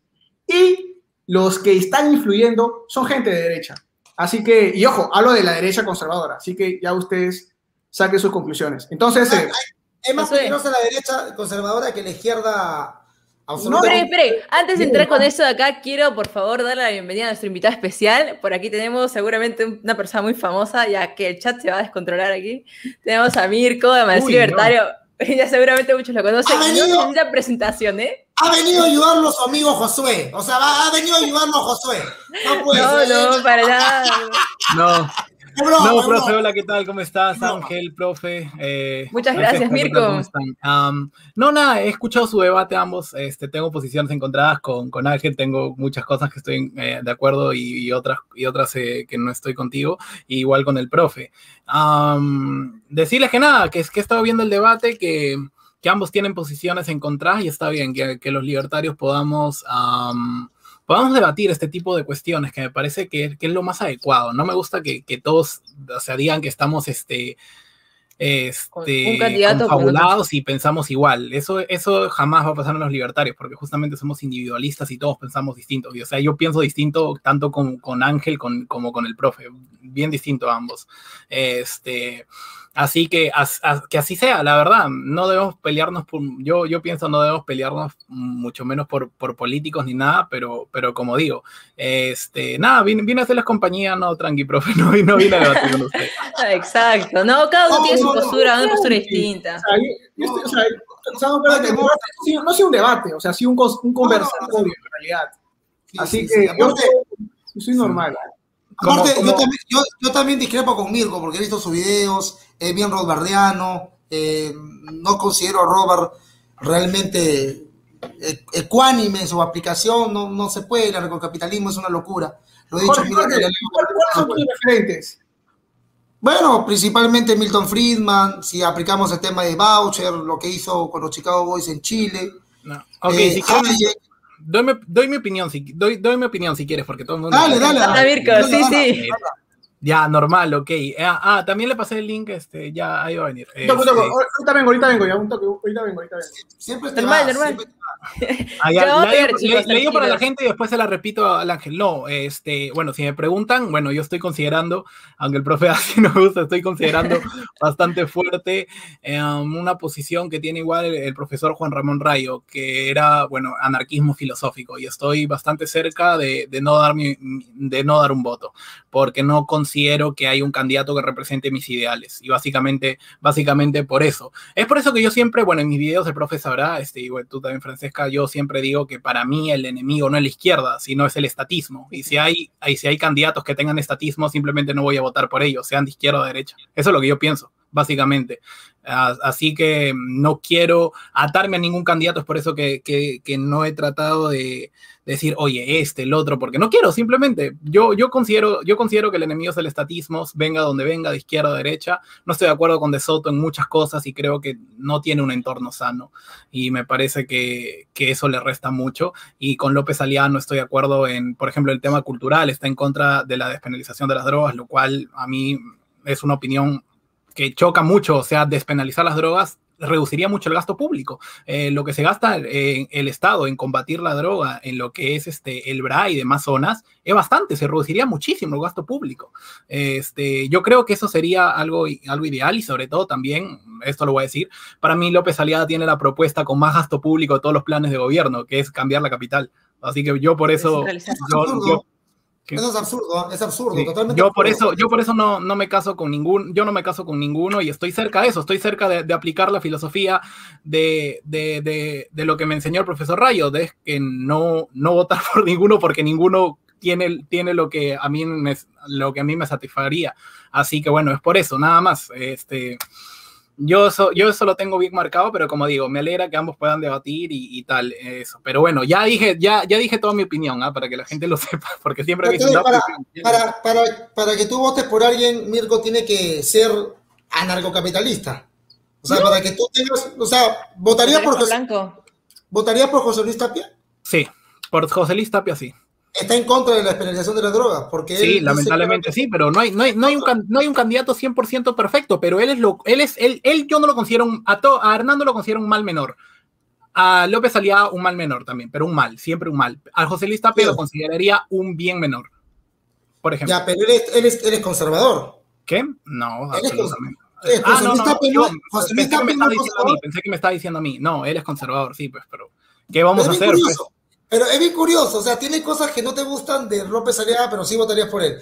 por el tema económico, me supongo, por el tema económico. Sí, como te he dicho, para mí esa es la, esa es la propuesta con más gasto público de, todo, de, todo, de todos los planes de gobierno, todos. yo, sinceramente, bueno, lo he dicho. Así que, como digo, este, eso, eso, eso es lo que más o menos traigo mis ideales y trato de mantenerlos bien porque si no te va a pasar lo que le pasó a mi ley. ¿Me entiendes? Él siempre era disruptivo y todo, pero por entrar en política tuvo que prostituirse, ¿me entiendes? Ahora no es, no es la persona efusiva que, de la cual nosotros nos, nos enamoramos, por así decirlo, del, del discurso. Así que, bueno, yo trato de mantenerme siempre fiel en ese sentido, en ese sentido, no trato de casarme con nadie. Bueno, pero gracias, Mirko. No, espera, profe. Antes quería, quería presentar a un invitado especial que seguramente muchos ya lo conocen. La verdad es que tampoco sé si es que necesita presentación. Así que adelante. Más conocido como Paralelo 33, a ver. ¿Ya se va uniendo por acá? Hola, encantado. Encantado de estar aquí escuchando esta discusión que vale la pena decir que siempre son buenas y viendo que tanto mencionaban a Chile como un ejemplo, tal vez no hay cosas tan buenas, creo que, era importante también hacer el acto de presencia de, un youtuber chileno y le agradezco también a Mirko y a Francesca justamente por, por esta invitación. Pero tampoco quiero interrumpirlos tanto porque sé que está a punto de hablar ustedes y seguir con su discusión. Exacto, no, en serio, eh, tener la participación de diferentes perspectivas creo que es necesario, ¿no? Y por otra parte, discúlpeme Jorge si es que te he interrumpido, pero dale, continuemos porque creo que esto, creo que hay unas cosas más que aclarar, ¿no creen? Bueno, mi, mi, mi vena, mi, mi, vena entrevistadora me gana. Paralelo 23, paralelo, no, no conozco el nombre, disculpa, no, no, no te sigo. 33, 33, 33. Rodrigo, el nombre es 33, el, el número... Grado 33 masónico. Escúchame, no, hermano. El nombre del canal eh, es 33, eh, paralelo 33, nombre Rodrigo. Son cosas distintas. Yo sé que uno se confunde el nombre del canal con el nombre de la identidad personal, pero Rodrigo, Rodrigo. Rodrigo, Rodrigo, una consulta. Si en Chile estuviese en la segunda vuelta el personaje de izquierda más recalcitrante del mundo y al otro lado está José Antonio Cas, ¿tú también votarías en blanco? Sí, votaría nulo, porque Cast es mentiroso con las cosas que dice y justamente votar, por males menores y asumir que políticos pueden traer una solución no, no lo va a traer. De cierta manera eso es lo que ocurrió con Piñera. Piñera era el mal menor en comparación con Guillé, que decía que quería quitar facultades al Banco Central, meter mano en los bolsillos de los empresarios y muchos por miedo dijeron el argumento, ah, voy a votar por el mal menor. Y eso lo que terminó generando fue que todas las alternativas más bien nuevas de derecha, y le pasó un poco también a Cast, terminaban siendo asociadas con la derecha tradicional, se desprestigiaron haber sido aquellos que apoyaron una administración que fue un fracaso y al final inevitablemente se dieron cuenta de algo que ustedes tal vez se van a dar cuenta eventualmente, yo creo que les va a tocar lo mismo que a nosotros como en cinco años más, eh, de que más allá del gobierno que esté gobernando de turno, los verdaderos cambios se dan por masas ciudadanas, que la izquierda lo ha logrado con un trabajo cultural de hace décadas y en parte responsabilidad de la derecha, pero que da lo mismo si tienes a alguien más de derecha o izquierda en el poder. Si logras con suficiente masa mover a la gente, da igual quién está presente. Y de cierta manera a ustedes también les pasa cuando le sacan presidente con las vacancias. Entonces yo votaría nulo porque los verdaderos cambios que se dan ahí no es a través de un político o esperar que un cierto partido pueda mejorar las cosas. Eso incluso en cierta manera desprestigia a veces el pensamiento que uno empuja y te asocia a los problemas de la política tradicional, sino que los cambios no están en los parásitos, en las basuras que son los políticos, sino en la misma gente, a través de organización, a través de medios, y eso es un trabajo lento, que lleva eventualmente a ciertas situaciones de decadencia, como le ha pasado a Argentina, pero que eventualmente permite resurgir a partir de esas bases, como lo han hecho en gran medida los argentinos, para poder hacer ese cambio. De lo contrario, es simplemente una decadencia más rápida o más lenta, que lo están viendo ustedes en Perú, lo vimos nosotros en Chile, se está viendo en Ecuador, en Colombia y en realidad en todos los países del mundo. Bueno, evidentemente discrepo, pero está bien. O sea, más que nada, o sea, yo lo veo también por un lado de a largo plazo. Sé que es difícil, o sea, es muy difícil porque, claro, uno quiere ya el resultado aquí nomás, de acá cinco años, seis años. Pero si queremos un verdadero cambio, va a costar y también va a demorar. Es así, o sea, lo, lo, lo que llega fácil, se va fácil pero lo que llega difícil y con tiempo también se va difícil y con tiempo. Es así. Sí, bueno, como has visto, profe, no hemos venido, no hemos venido a, a atacarnos para nada. Bueno, normal. A mí me encanta, a mí me encanta el debate, pero yo, yo siento que ustedes tres, la voy a exceptuar a, a, a Francesca, evidentemente, porque está de moderadora, pero yo siento que ustedes tres, o sea, le importa un pito que nos vamos a Venezuela o Chile se va a Venezuela con tal de ser dogmáticos. Bueno, mis ideales, yo soy puro y limpio, pero vamos a ver si con la libertad que tiene Venezuela ahorita. déjame, déjame, déjame terminar. Déjame terminar. No, no, no, déjame terminar. Déjame terminar. Porque déjame terminar. En ese punto. Déjame terminar. Déjame terminar. Déjame hacer eso. No te interrumpí. No, no te interrumpí. No te interrumpí. Porque da en el ejemplo de Chile. Tienes que dejarme terminar. Estamos en el nivel Tienes que dejarme terminar. Y eso fue justamente no hay sentido. No te interrumpí. No te interrumpí. Chicos, espérense. Disculpen que grite, no, en serio, pero es que soy moderadora. Entonces, ¿qué les parece si es que respetamos los minutos? Está acá igual de todas maneras. Entonces, profe, dale, profe, profe, dale, continúa. A ver, o sea, bajo ese dogmatismo que tienen ustedes tres, a ustedes no les importa que entre un gobierno de izquierda radical como el de Verónica Mendoza, ¿ok? Hablo en el caso de Perú, en el caso de Chile tendrán los candidatos de izquierda ya.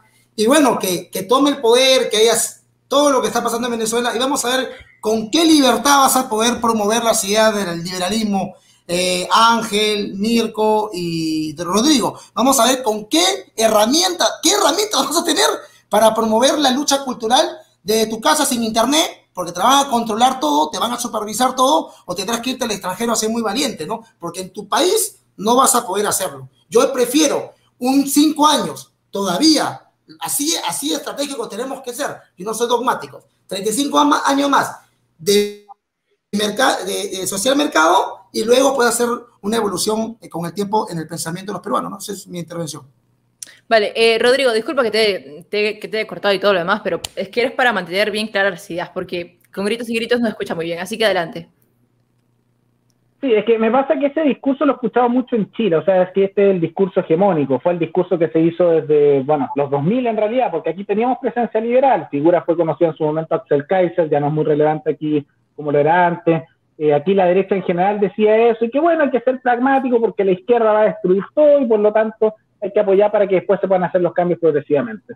Pero yo voy a contar, tal vez a ustedes les pasa distinto en Perú, pero aquí lo que ocurrió en Chile es que al hacer eso, cualquiera que empujaba ideas liberales, ideas libertarias, porque yo no soy tan dogmático en ese sentido. Yo incluso participé justamente en apoyar a José Antonio Castro en su momento, yo participé como militante de Partido Libertario, fui también a hacer trabajo en calle para hacer este tipo de cosas, y lo que terminó ocurriendo es que eventualmente se terminó manchando por completo cualquier idea libertaria, se asoció con la defensa de las estructuras que ya estaban presentes, y de cierta manera no se influyó de ninguna manera y la presencia en medios tampoco se logró justamente porque se terminó asociando todas las alternativas de carácter liberal, liberal conservador, todas las alternativas que habían con las estructuras ya hegemónicas de la derecha tradicional. que la población, al menos en Chile, tal vez ustedes en Perú tienen un contexto distinto, rechaza bastante por casos de corrupción, por casos de corporativismo, por temas muchos de también de nepotismo, y, aquí también hay mucho tema con el elitismo por temas de clase. Entonces, todo eso generó esa asociación a lo mismo. Y llegó a tal nivel que ahora cualquiera propone cosas que sean liberales o libertarias y no le llega a la masa poblacional. Simplemente no llega. Porque dicen, ah, no, este es un derechista igual que los otros, así que no lo voy a escuchar, porque quedaste etiquetado con eso. Y eso más bien inevitable que ocurra cuando te asocias a eso. Por eso yo creo que el camino más pragmático, porque yo hice el otro tipo de camino, es hacer un poco lo que se hizo en Argentina. Yo no tengo problema con que impulsen a partidos políticos. Creo que el más cercano a algo bueno entre ustedes es ese partido de evolución, que si no me equivoco es el que es más liberal en ese sentido. Creo que Mirko lo entrevistó una vez, discúlpeme si no me, me equivoco con el nombre del partido. Y en el caso de Argentina, me parece bien que estén avanzando los de Avanza Libertad. Pero eso se fue, fue haciendo una vez que ya se hizo esta estructura que antes empezar a apoyar a un grupo o a otro genera tan solo el fracaso. El mismo Milei, que tanto lo dan ejemplo de éxito, criticó duramente a Macri, pero también criticó a Alberto Fernández y a Cristina Fernández de Kirchner, porque al hacer esa diferencia, aunque en el momento lo llamaron funcional al kirchnerismo, no, que en realidad estaba haciendo funcional a la izquierda por no apoyar a Macri, justamente por el argumento del mal menor, él lo que logró fue generar una masa poblacional importante que empezó a seguir esas ideas porque rechazan un lado y otro. Y después, cuando ya empieza a conformarse la organización política y de esa manera ya tienes una masa de gente que sigue, ahí cuando ya tienes esas cuotas de poder por apoyo ciudadano, puedes empezar con los pragmatismos electorales. Pero ceder el tema de la cancha y ceder por completo por temas de pragmatismo antes de tener cualquier cuota de poder de ningún tipo, te relega a ser, como le ha ocurrido a los liberales históricamente, subordinados a un grupo u otro y que eventualmente se hagan las voluntades ya sea de la izquierda o de algunos grupos más corporativistas de la derecha. Por eso yo creo que es el camino más bien pragmático. Yo no llego al punto de decir que no haya que tener participación política, sino que hay que ser inteligente y para eso es cosa de ver el camino que siguieron en Argentina, que está siendo bastante exitoso últimamente y han tomado incluso hegemonía por sobre la derecha tradicional y lo han hecho de esa forma. Claro, no, y quiero, quiero complementar algo lo que he dicho paralelo. O sea, esto ya está pasando en el Perú. Por ejemplo, el concepto libertario se relaciona mucho con Rafael y con el Fujimorismo. Es más, o sea, te pongo un ejemplo, o sea, para que veas que no te estoy mintiendo y nada, hay que ver la realidad. ¿Por qué, por ejemplo, en Moloco Podcast, cuando hablan de libertarios o en, o en Encerrona de Marcos Infuentes hablan de libertarios, al toque lo relaciona? No, es que, lo, dice, lo dice un zurdo, pues loco, ¿qué le vas a creer a un zurdo? El zurdo no tiene cerebro. es el problema. O sea, antes de repente de enojarnos por lo que dicen, hay que analizar por qué lo dicen, hay que preguntarnos por qué lo dicen. Entonces hay que hacer Porque son brutos, porque son brutos. Por no, eso lo dicen. No, que no interrumpía, no, pe, profe, ya, pues. Entonces, pues, a eso voy, o sea, hay que preguntarnos por qué lo dicen. Y es que el, eh, el concepto libertario se está relacionando mucho con Rafael, con, con ¿cómo se llama este con, con el Fujimorismo. Y es así, o sea, eso es lo que la gente ve en nosotros.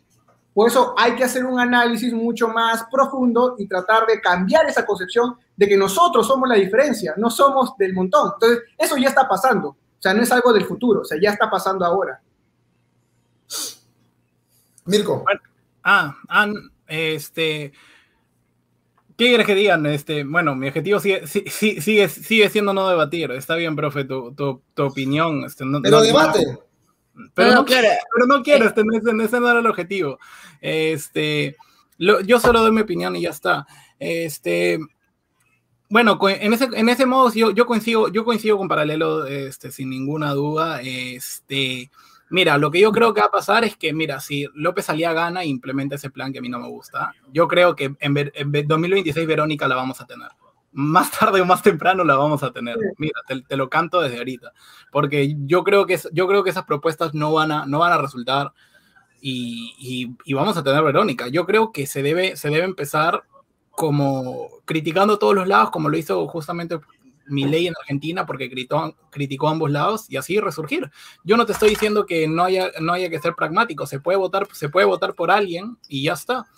Simplemente es, Simplemente yo trato de mantener unos principios para después, de acá a 10 años, puta, no me digan, oye, Rafael, imagínate, López Aliada la cagó y tú votaste por López Aliada, o sea, son igual. Yo quiero que eso no pase. Eso, eso, eso, eso es lo que yo quiero que no pase.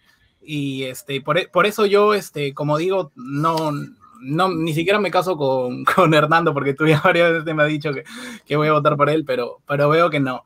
Pero veo que no, y lamentablemente no. No tengo, no tengo candidato, no tengo candidato, y, y, y, y qué pena por, por todos nosotros que no tengamos a alguien que nos represente más que, más que estos candidatos que, como digo, yo siempre lo he dicho, para mí son el mal menor, pero ojo, entienda la palabra, mal menor no significa que sean buenos. Eso lo he recalcado hasta decir basta. Yo creo que ninguno. Y por ejemplo, y, y por decir nuestra opinión, veo que líder para ver. Esa persona son yo, o sea, mira, yo también pensaba eso. Literal, o sea, lo que, lo, lo, que piensa ahorita el profe, lo que veo en los comentarios del Hiperprogre, son muy dogmáticos. Yo también pensaba eso. ¿Te acuerdas cuando nos conocimos, Mirko? ¿Ah? ¿Te acuerdas cuando nos conocimos? Tú me decías, sí, igual, sí. Tibio socialdemócrata. Yo te decía, no, es muy todo. Pero, o sea, uno cuando ya comience a investigar más, leer más, te das cuenta que no es que, o sea, no es que, que, que Mirko era muy dogmático o Paralelo era muy dogmático. Cuando investigas un poco más, te das cuenta de que no, o sea, en verdad no es tanto así. Es más, se va más a la realidad, ¿no? Entonces, yo sé que ahorita muchos dirán tibios, todo, y la batalla cultural es hacer a esas personas que dicen que somos tibios, tratarlos de decirle, no somos dogmáticos, y tratar de convencerlos, porque esa es la batalla cultural, convencerlos, no simplemente...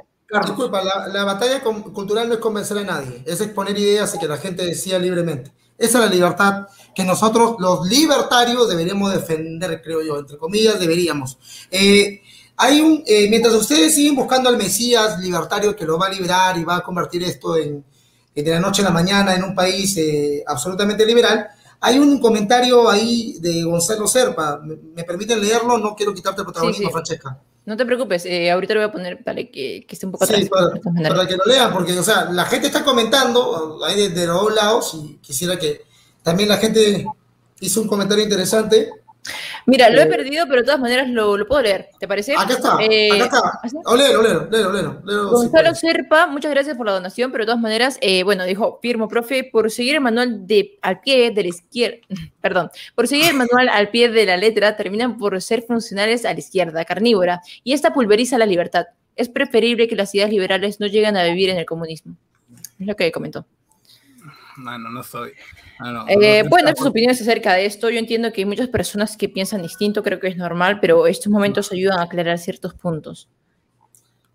Sí, bueno, yo, yo, ahí, por ejemplo, dice que el profe prostituye las libertades por apoyar a, López, a López Aliaga. Mira, no estoy de acuerdo, men. Este, yo, yo creo que el profe, el, profe, el profe tiene la intención de votar por López Aliaga y me parece totalmente respetable y, y ojalá que lo haga y le vaya muy bien nosotros no tenemos por qué discutir en ese sentido, simplemente cada uno tiene su opinión y ya está, amén. O sea, yo no, yo no lo voy a, a, descalificar por eso, ni lo voy a llamar, no sé, conservador simplemente por eso.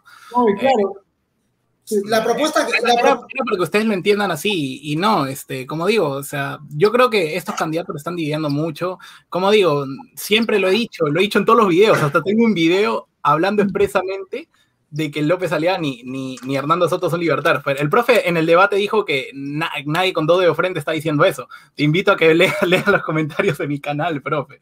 Mucha gente está diciendo que López Aliaga es un verdadero libertario y que yo No, soy... no, no, no, eso es Creo absolutamente que... falso. Pero López no, pero que no tú, estás, tú estás diciendo que nadie lo dice, pero ahí están los comentarios. Yo tengo varias capturas. De, no sé, no, no entendí la pregunta entonces, ¿puedes repetirlo?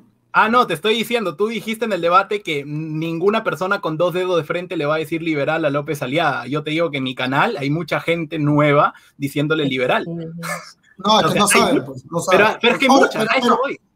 A pero, pero, pero, pero, a ver, vamos, tú sabes que el, el, liberalismo es una evolución, los niños no nacen siendo eh, liberales.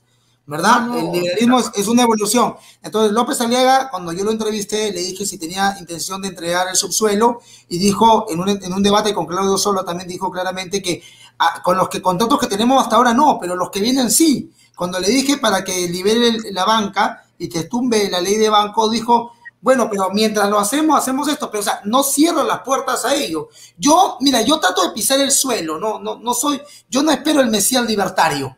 Yo no espero, yo, como saben, yo estoy creando un partido político liberal, pero tampoco digo que yo voy a ser el Mesías o alguien de los que está acá va a ser el Mesías. Absolutamente incierto, eso es falso. Pero, a ver, pero pisemos tierra. pues, pisemos, pongamos los pies sobre la tierra en estos momentos y entendamos que se viene una amenaza mucho más grande que ser social cristiano o ser socialdemócrata. O sea, yo, si me pones al socialdemócrata acá acostado y me pones al otro lado, me pones a la izquierda recalcitrante de Verónica, bueno, pues ustedes no votarán por ninguno de los dos. Yo sí las tengo bien puestas y yo sí votaría porque evitaría lo otro que es mucho. bueno, yo sí las tengo bien puestas. ¿Cómo que sí? Nosotros no. No, me parece que son tibios y son mis patas. Y son mis patas, pero son tibios, o sea. Pero por no votar por ninguno, no, yo, yo creo más firme decir decir, puta, no voy a votar por los dos porque tengo unas convicciones inquebrantables y por eso no, no, eso yo lo veo más firme. Bueno, es lo que tú piensas. Jorge, Jorge. mira, yo de repente, o sea, no te has puesto a cuestionarte, porque ojo, o sea, Rafael está en elecciones, está en campaña. Campaña. ¿No crees que de repente te puede estar mintiendo? Porque como todo político, como todo político. Como, lo, haría, como lo haría José Luis Tapia, igualito como lo haría José Luis Tapia. Exactamente lo mismo. Y Mirko, y votaría por él. ¿Sabes lo mismo? De hecho, o sea, totalmente. O sea, lo que voy es que, claro, yo, por ejemplo, en mi caso, o sea, no hemos conocido a Rafael antes de las elecciones. O sea, mucha gente a veces pone las manos al fuego por un candidato porque lo conocen antes, conocen, ya han vivido con él, o sea, han interactuado con él, conocen sus verdaderos ideales. Yo por eso estos políticos, o sea, yo a Rafael la tengo, o sea, la agarro con pinzas porque está en campaña.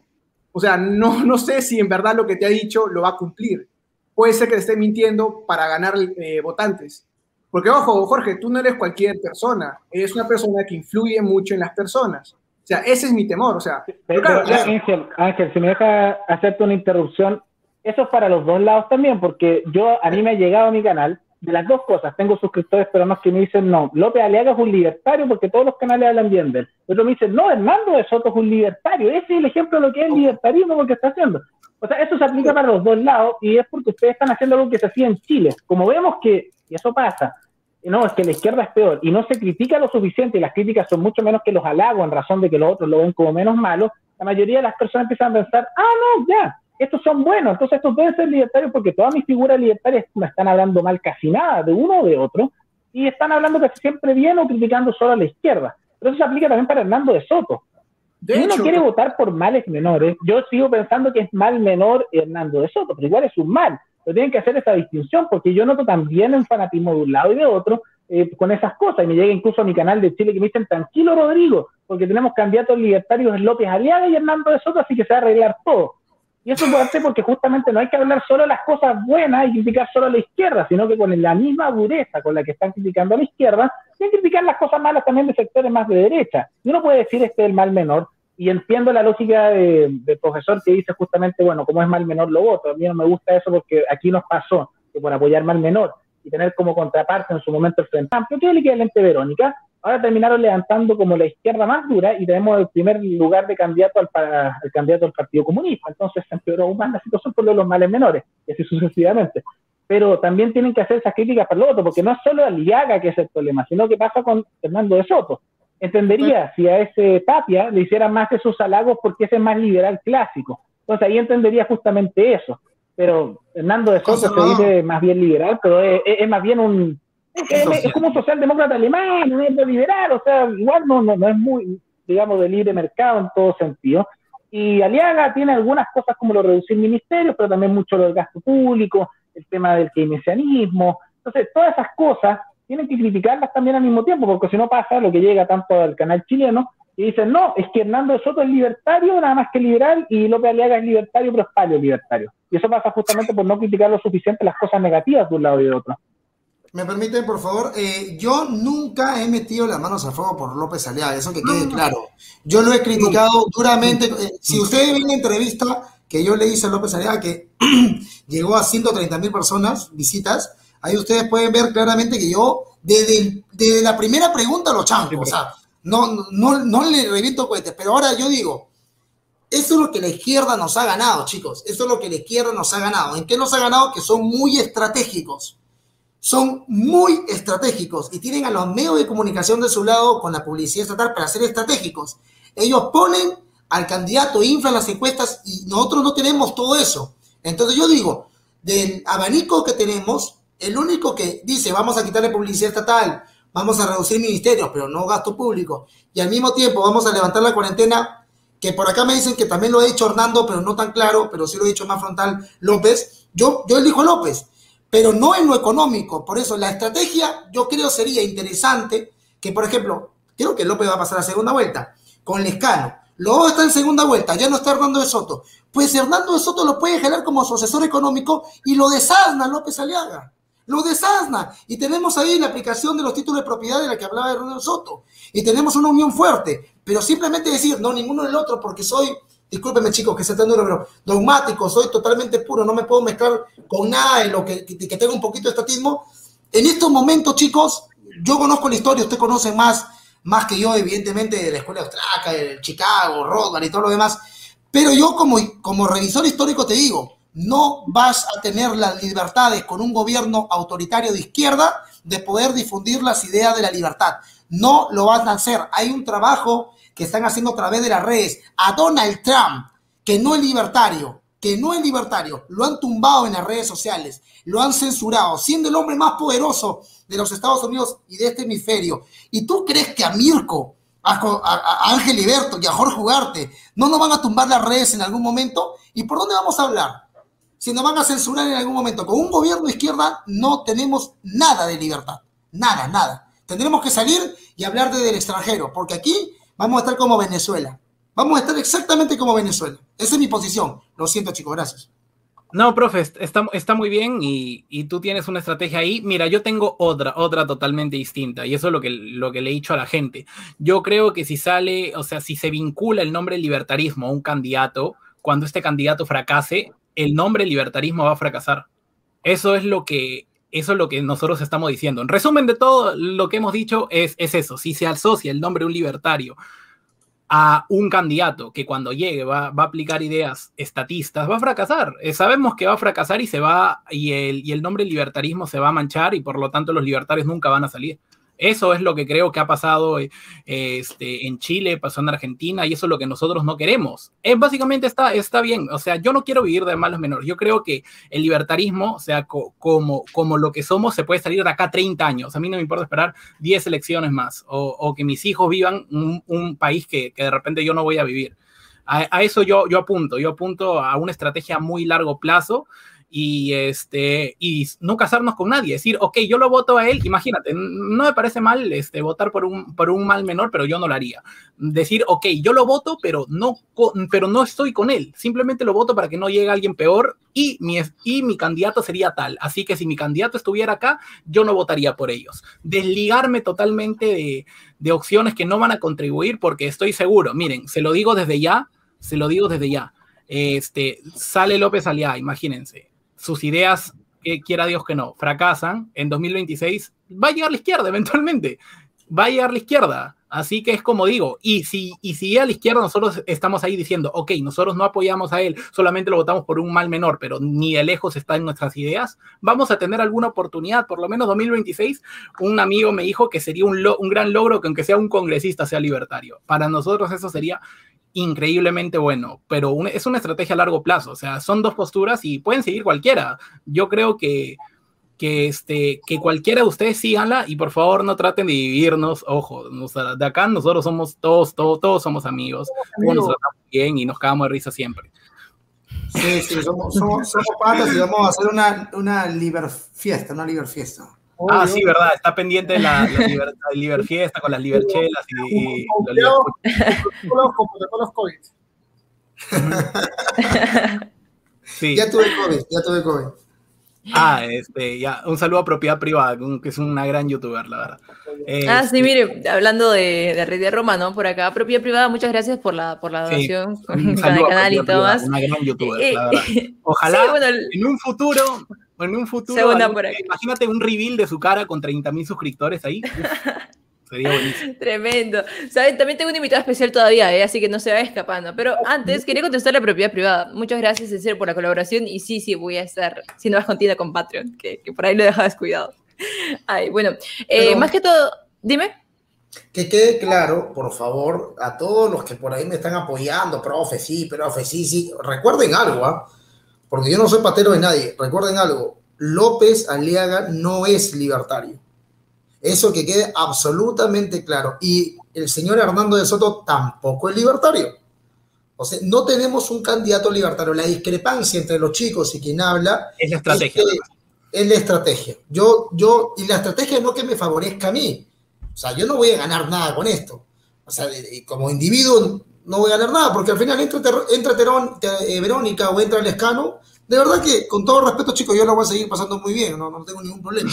Eso va a afectar, claro, lo voy a seguir pasando bien. El problema va a venir con otras personas, con los que realmente, supuestamente, aunque suene el adverbio repetitivamente, eh, va, a afectar a los más pobres, ¿no? A la, gente que realmente no tiene, crear un impuesto a la riqueza, tomar el Banco Central, más préstamos, crear subsidios, eh, políticas, política de bienestar, eso, eso es lo que trae a la larga la corta es malo. Yo creo que López Aliaga pasa una segunda vuelta y es interesante que Hernando de Soto lo pueda asesorar en, la economía. Y yo no creo que le diga que no, ¿ah? porque lo que quiere Hernando de Soto, dígame si me equivoco, chicos, creo que Hernando de Soto, no sé, voy a decir algo muy duro, pero le importa tres pepinos el presidente.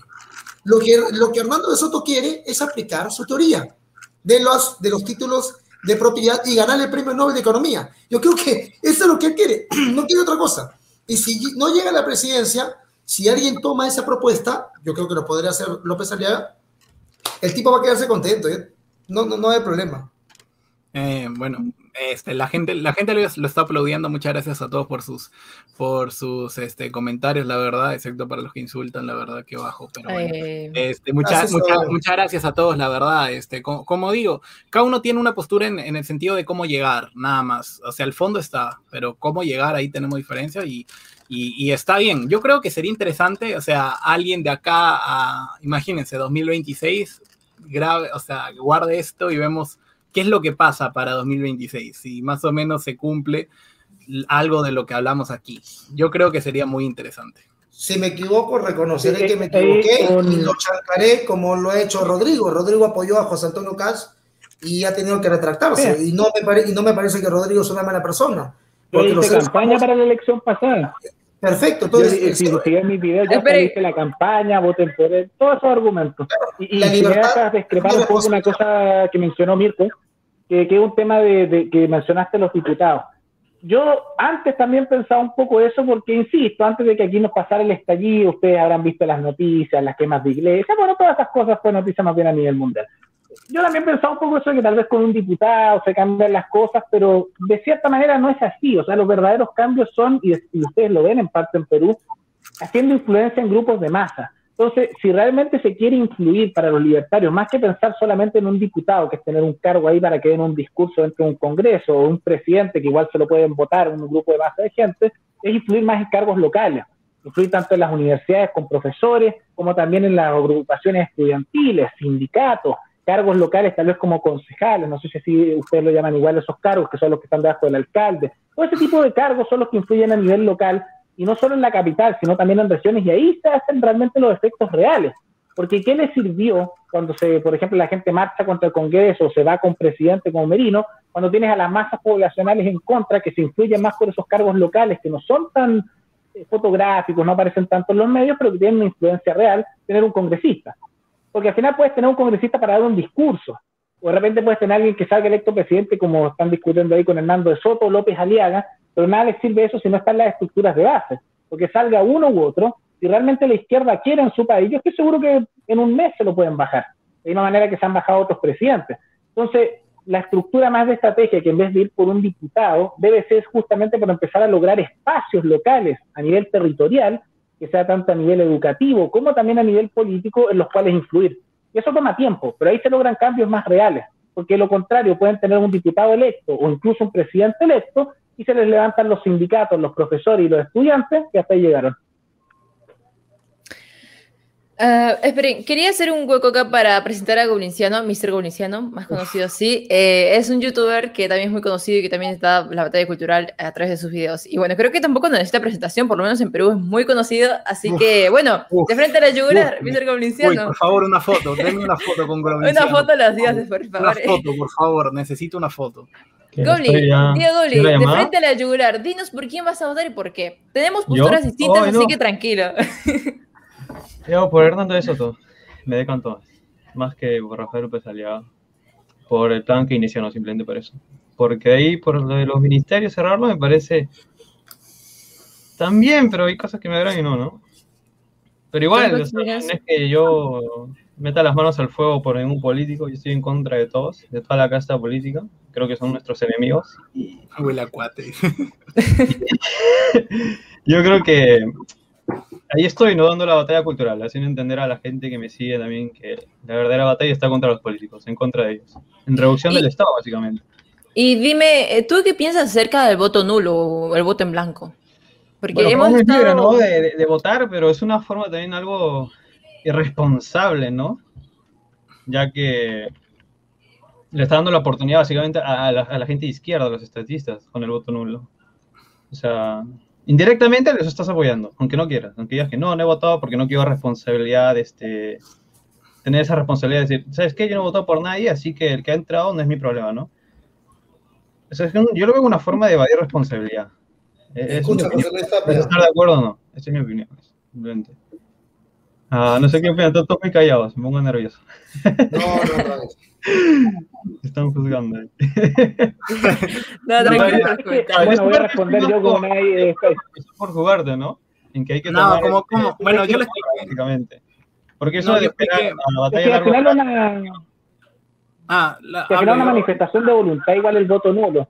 Porque, bueno, aquí ustedes tienen voto obligatorio, igual es distinto. Acá en Chile el voto es voluntario y participa 45% de la población en el electorado y voten un poco más, un poco menos, realmente no hace la diferencia a nivel electoral.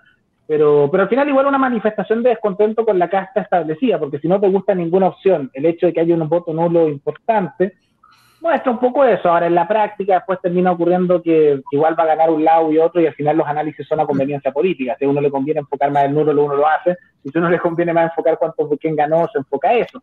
Pero puede ser una manifestación justamente legítima de que no estás de acuerdo con nada. En mi país pues, se puede dar de manera distinta porque aquí simplemente no vas a votar. Y 55% de la población no va a votar.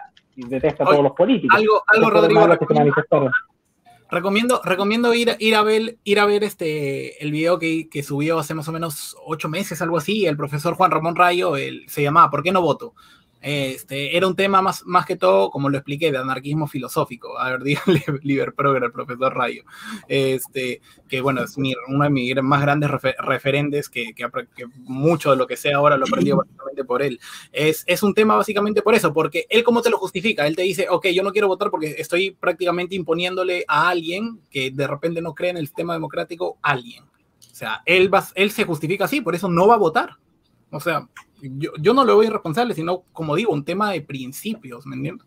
Este, y yo creo que siempre debemos ser opositores, en el sentido de que no, como no hay ningún este, candidato que tenga nuestras ideas, cuando alguien lo haga mal, lo criticamos y hasta, no importa si de derecha o izquierda. Pero Mirko, Mirko, Mirko, pero los, los anarcocapitalistas eh, también no podrían votar nunca y también criticarían a los minarquistas y los minarquistas criticarían a los liberales clásicos porque nos llaman, a los liberales clásicos le llaman, porque yo soy minarquista, eh, no, el, social, No, no, sí, pero te estoy hablando en, general, o sea, siempre, ¿sabes cuál es el problema del libertarismo?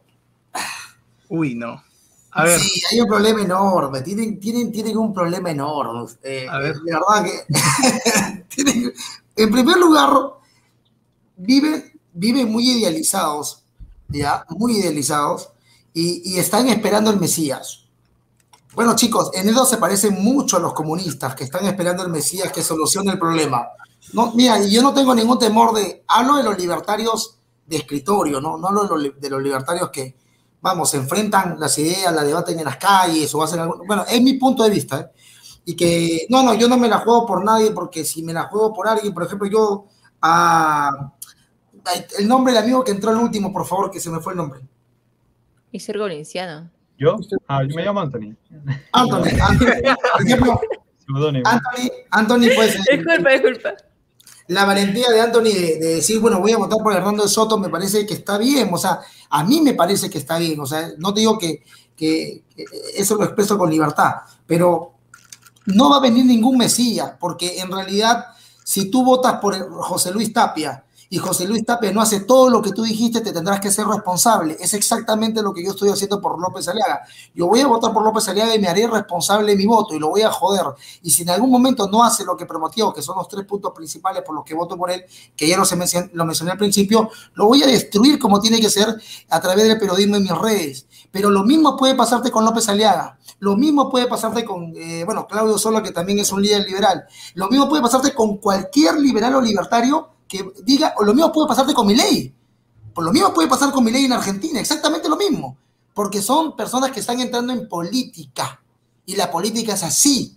Es así, los 64 presidentes que hemos tenido, eh, todo lo que hemos perdido a lo largo de la historia es por culpa de los políticos. Entonces, si hay político de izquierda, de derecha o libertario, no deja de ser político. Y podemos darnos contra la cara, contra la pared, perdón, votando en un futuro por, por José Luis Tapia, ¿ok? Poniendo en el caso de ustedes, en el caso mío, por ejemplo, que tengo eh, amistad con, con Claudio, Claudio Sola podría votar y me puede traicionar o te puede traicionar a ti. Y por eso asumirás la responsabilidad. Eso hacemos la libertad.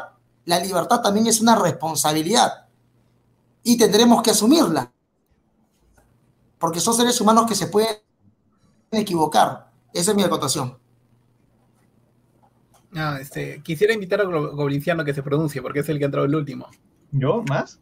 Sí, mano. ¿De qué cosa quieren que manche? En todo, en todo, mano. En todo, ¿no? Mm. Bueno, también eso tiene, tiene razón, ¿no? En esperar un Mesías, nunca va a llegar. Somos seres humanos, por naturaleza mentimos. O sea, están básicamente en este código genético, se podría decir. Así que, ¿qué nos queda, pues? ¿Qué nos queda? Asumir la responsabilidad de nuestros votos. Eh, el mal menor es lo único que nos queda me hicieron una pregunta ahí, este, habría que definir qué tienes por principios, Mirko. Bueno, este, Aula de Francesca. Muchas gracias, tú, por tu donación, hermano. Gracias por apoyar al canal de Francesca, que lo, lo hace crecer. Así que muchas gracias a todos los que, a, los que donan, ahí haciendo la responsabilidad de Francesca. Este, bueno, me, hace, me, hace, me, hace, una pregunta. Bueno, este, bueno no, no, sigo tanto a Hayek con hermano, sigo más a, a Rothbard. Hayek es un tibio socialdemócrata. ¿Qué pasa? por ejemplo, mira, eso no joda. Jope, Jope, búsquenlo ahorita. En YouTube, busque, busquen busquen a Hoppe ahorita, Hans Hermann Hoppe. Hans Hermann Hoppe tiene una conferencia diciéndole socialista a Hayek. imagínense, imagínense. Este, no es broma, búsquenlo ahorita en YouTube. Ah, se llama el socialismo de Hayek. Literalmente así se llama. Este, Rothbard, es para los libertarios lo que Marx es para los comunistas. Mm. Los anarcocapitalistas. Es exacto. Ah, bueno. Bueno, bueno, algo así. Igual no estoy totalmente de acuerdo con Rothbard. No es que él lo como algo malo. Y justamente, yo, mira, su país tal vez no tienen comunistas, pero nosotros tenemos aquí literalmente en Chile un partido comunista. Además, allá de los principios, estratégicamente son brillantes. Yo diría que gran del error que se da en la derecha y gran parte de los liberales es que no aprenden muchas veces las estrategias que usa la izquierda, no de los fondos, que son cosas distintas. Entonces, uno tiene que aprender también de esas cosas. Yo también por eso no espero que llegue un profeta ni el Mesías, incluso sería eso bastante antilibertario que tener toda la fe una persona. Y como dice el profesor, que yo coincido, no hay que tener la fe a ni un político ni otro. Uno puede tener, por ejemplo, un político que dice, ya voy a buscar a este por tal razón. Pero si es contra tus principios, te lo critica. Y eso pasa. Tú puedes criticar a alguien como puede ser López Aliaga, Hernando de Soto o Milei, que también creo que empieza a cometer de repente ciertos errores, pero mientras empuja tus principios, bien. Pero los enfoques, como uno aprende de la izquierda, tienen que ser multifacéticos. No una cosa simplemente de confiar en un político, porque a veces es el gran error de, la derecha y los liberales en general. Este va a ser nuestro Mesías. Hernando Soto va a arreglar todo. López Aliaga va a arreglar todo. Vamos a elegir al diputado y ese se ha encargado de arreglar todo. Y los cambios son multifacéticos. Y eso hay que aprender de la izquierda. Son tanto políticos, son partidistas, son culturales, son mediáticos, son de sindicatos, son de todos los ámbitos. Y ahí cada uno cumple su rol. Algunos serán para los medios, otros serán para las calles, otros serán para los políticos, otros serán para temas de lobby. Son distintos ámbitos pero no hay que confiar solo en un sector. Y yo coincido en eso y espero que nadie tampoco esté empujando esa idea de que haya salvadores, tanto los que dicen que Aliaga es un libertario como los que dicen que Soto es un libertario. No, no hay salvadores en esto. Si hay algún salvador ante las situaciones complejas que se están dando, son todos y cada uno los que están escuchando esto, porque su trabajo atomizado a lo largo de la sociedad de manera molecular es el que puede hacer los cambios sustanciales que pueden llevar a una sociedad más libre. Eh, Jorge, justo lo que acabas de decir, y es lo mismo que nosotros estamos haciendo ahora. O sea, no estamos buscando un Mesías. lo que estamos haciendo es generar conocimiento de manera descentralizada. O sea, lo que estamos haciendo, estamos haciendo bien. Por eso mismo, o sea, no estoy, o sea, por lo menos por mi parte, o sea, yo no busco ningún mesías ni nada por el estilo, ningún mesías libertario. No, todo lo contrario. Yo desde mi punto de vista trato de difundir las ideas. Mirko lo hace, Francesca lo hace, Paralelo lo hace, Loviciano lo hace, el profesor de Rueda lo hace de manera descentralizada para llegar a, a, un mayor público. Entonces, creo que esa es la idea, o sea, no es buscar un Mesías. En ese aspecto creo que vamos por un buen camino. Bueno, eh, realmente agradezco mucho la participación de cada uno. Quisiera recalcar aquí más bien que uh, en este directo hemos tratado de aclarar ciertas ideas y simplemente compartir posturas. Entiendo que cada uno piensa distinto y es algo normal. Creo que la diversidad es algo muy común en una comunidad tan grande como la nuestra, ¿no? Entonces, eh, no quisiera que esto genere conflictos, de lo contrario, quisiera que simplemente reafirme que cada uno tiene una elección. Si ustedes quieren votar nulo, quieren votar por Rafael o quieren votar por Hernando, pues supongo que tendrán argumentos que sustenten esto, ¿no? Y creo que en parte se han demostrado en, esta presentación. Y bueno, decirles chicos que agradezco a cada uno de los que han estado presentes, realmente el tiempito que se han tomado. Ah, y bueno, acá tenemos también un comentario, ya para finalizando. Eh, Jonathan Cuellar, muchas gracias. Y bueno, me pregunto, parece. Tengo poco tiempo de conocer el libertarismo. Gracias, chicos. Saludos de enredados. Francesca, dile a Ángel Liberto que revise su inbox de, Facebook. Ángel, por digo, favor, te Ángel, piden. ¿eh? Revísalo, revísalo. Y bueno, este, bueno, este, yo para, para, para terminar, caballero errante, ya te quité, ya te quité el ban, por favor, no, no, no vuelvas a comentar cositas malas, porque yo, yo últimamente estoy, estoy baneando tanta Baneando gente mucho. izquierda como, como muchos conservadores que literal comentan cada cosa. Que, normal, no me hago problemas yo. Este, sí, para Leo se ha quedado congelado. Eh, bueno, como, como, le- como les dije, gente, este, bueno, nosotros somos amigos, por eso estamos acá. mm, Literalmente todos nos, nos llevamos bien y gracias a Dios no queremos que no queremos distanciarnos ninguno ni el, ni el otro ni, ni ya está. Yo, yo como digo, reafirmo, reafirmo mi posición, o sea, tengo ideales así que quiero manten- mantener siempre para, para más o menos tener una, una, una visión total, este, clara de lo, de lo que soy, transparente y sobre todo tener el mismo discurso. Creo que normalmente los mensajes que más calan son los mensajes que siempre impulsan algo. Por ejemplo, ¿por qué creen que aunque el comunismo haya o el socialismo haya fracasado tantas veces, socialismo marxista ha fracasado tantas veces, sigue siendo una opción viable en muchos países? Por ejemplo, en Chile, el, la opción número uno para salir presidente es Daniel Jadwe, que es del Partido Comunista, a pesar de que tenemos los ejemplos de, de todos los socialismos fracasados. ¿Por qué? Porque ellos empujan algo que nunca ha llegado. Ejemplo, ellos empujan siempre decir comunismo. Cuando se quedan en el socialismo dicen, no, en realidad faltó llegar al comunismo. O sea, ellos empujan siempre una idea que por más que fracasen ciertas personas, la idea se mantiene. Eso es lo que yo trato de imitar de ellos. Es básicamente decir, nosotros impulsamos esto y por más que fracase López Aliaga, Hernando, José Luis Tapia, etcétera, que ellos fracasen, pero no las ideas. Nosotros empujamos este mundo idea, ideal, más o menos, ideal entre comillas, porque en realidad el ser humano nunca va a ser perfecto. Empujamos esto y por eso siempre vamos a poder empujarlo y siempre va a ser un, una opción política viable, porque no va a fracasar, porque es una idea que puede estar lejana, puede estar este, cercana, etcétera, pero siempre va a estar ahí. Eso es lo que, lo que yo creo. Lo que yo creo y, y, y voy a tratar de impulsar eso para no caer en contradicciones y, y no digo que el profe o, o, o paralelo o comuniciano caigan, este, sí, simplemente digo que yo creo que esa es la mejor opción viable y quién sabe, de acá a seis años de repente podemos tener más respuestas de eso. O sea, hay que guardar este, esto, dejarlo ahí y, y, ver qué sale. Y para, para último, para, para, para el tipo ese que, me, que, que, que, que hace rato me está diciendo Liverpool, este, defina que es un Liverprogre, o sea, estoy, estoy, harto de escuchar Liverprogre, defina, o sea, para mí un progresista es estar, en, estar a favor de la ideología de género, de, este, no sé, de, de, de para, para, que no te desmoneticen, este, y este, Muchas gracias, no. no, no te preocupes, y, y, básicamente eso, eso, pero no es mi caso, o sea, la verdad es que me parece que está, estoy muy lejos de eso, pero bueno. Bueno, quiero yo terminar también ya esta intervención agradeciendo a Josué. Empezó esto con Josué y Josué es mi amigo y no hemos dejado de ser amigos por este debate intenso que hemos tenido. A Mirko, a mi amigo Rodrigo, también mío acá Anthony, eh, que se sumó al final. Pero también agradecerle a Francesca, ¿no? Por, por, por ser eh, moderadora. Nunca ha habido una moderadora tan guapa y tan inteligente moderando, así que gracias, Francesquita. Y, algo también interesante, algo interesante es que hayan más mujeres libertarias, ¿no? Las que quieran sumarse. O sea, es importante que también haya una imagen femenina en el liberalismo y creo que Francesca lo está haciendo excelentemente bien. Yo agradecer nuevamente, repito, podremos discrepar, sí, pero algo yo sí pongo, al menos yo, yo prometo algo, o sea, podremos discutir con Mirko algún día. Algún día habrá un debate entre Mirko y quien habla Algún día lo habrá, algún día, porque la gente acá lo está pidiendo. ¿ah? Habrá en algún momento un debate entre Mirko y el profe. Uy, eh, ya me conocen ya, gente. El día, el día que lo haya, el día que lo haya, eh, Mirko y yo termina el debate y nos vamos a meter unas chelas y, y, llamamos por ahí a alguien. Así que no, no, no vamos a pelearnos en un debate. El debate puede ser intenso, pero al final del debate seguimos siendo patas. Gracias, eh, Francesca. Bravísimo. No, no, chicos. Un 5, por favor. Un cinco, ya, ya, dale, dale, Mirko, adelante, un cinco. adelante. No, un 5, por favor, un 5. Es que, es que acá, ahí, ahí está el problema. Miren, miren, por ejemplo, tenemos este, este, no voy a decir su nombre, tenemos este comentario, por ejemplo, dice, Progres está a favor de la, de la eutanasia de, de, de la unión civil. Ahí lo dejo. Eso para, para esa persona, ser progre es eso. O sea, el concepto de libertarismo está totalmente distorsionado, amigo. De verdad, tú estás más cerca de ser conservador que, que, intentar ser libertario, amigo. Eso te lo, te lo digo de ya, literal.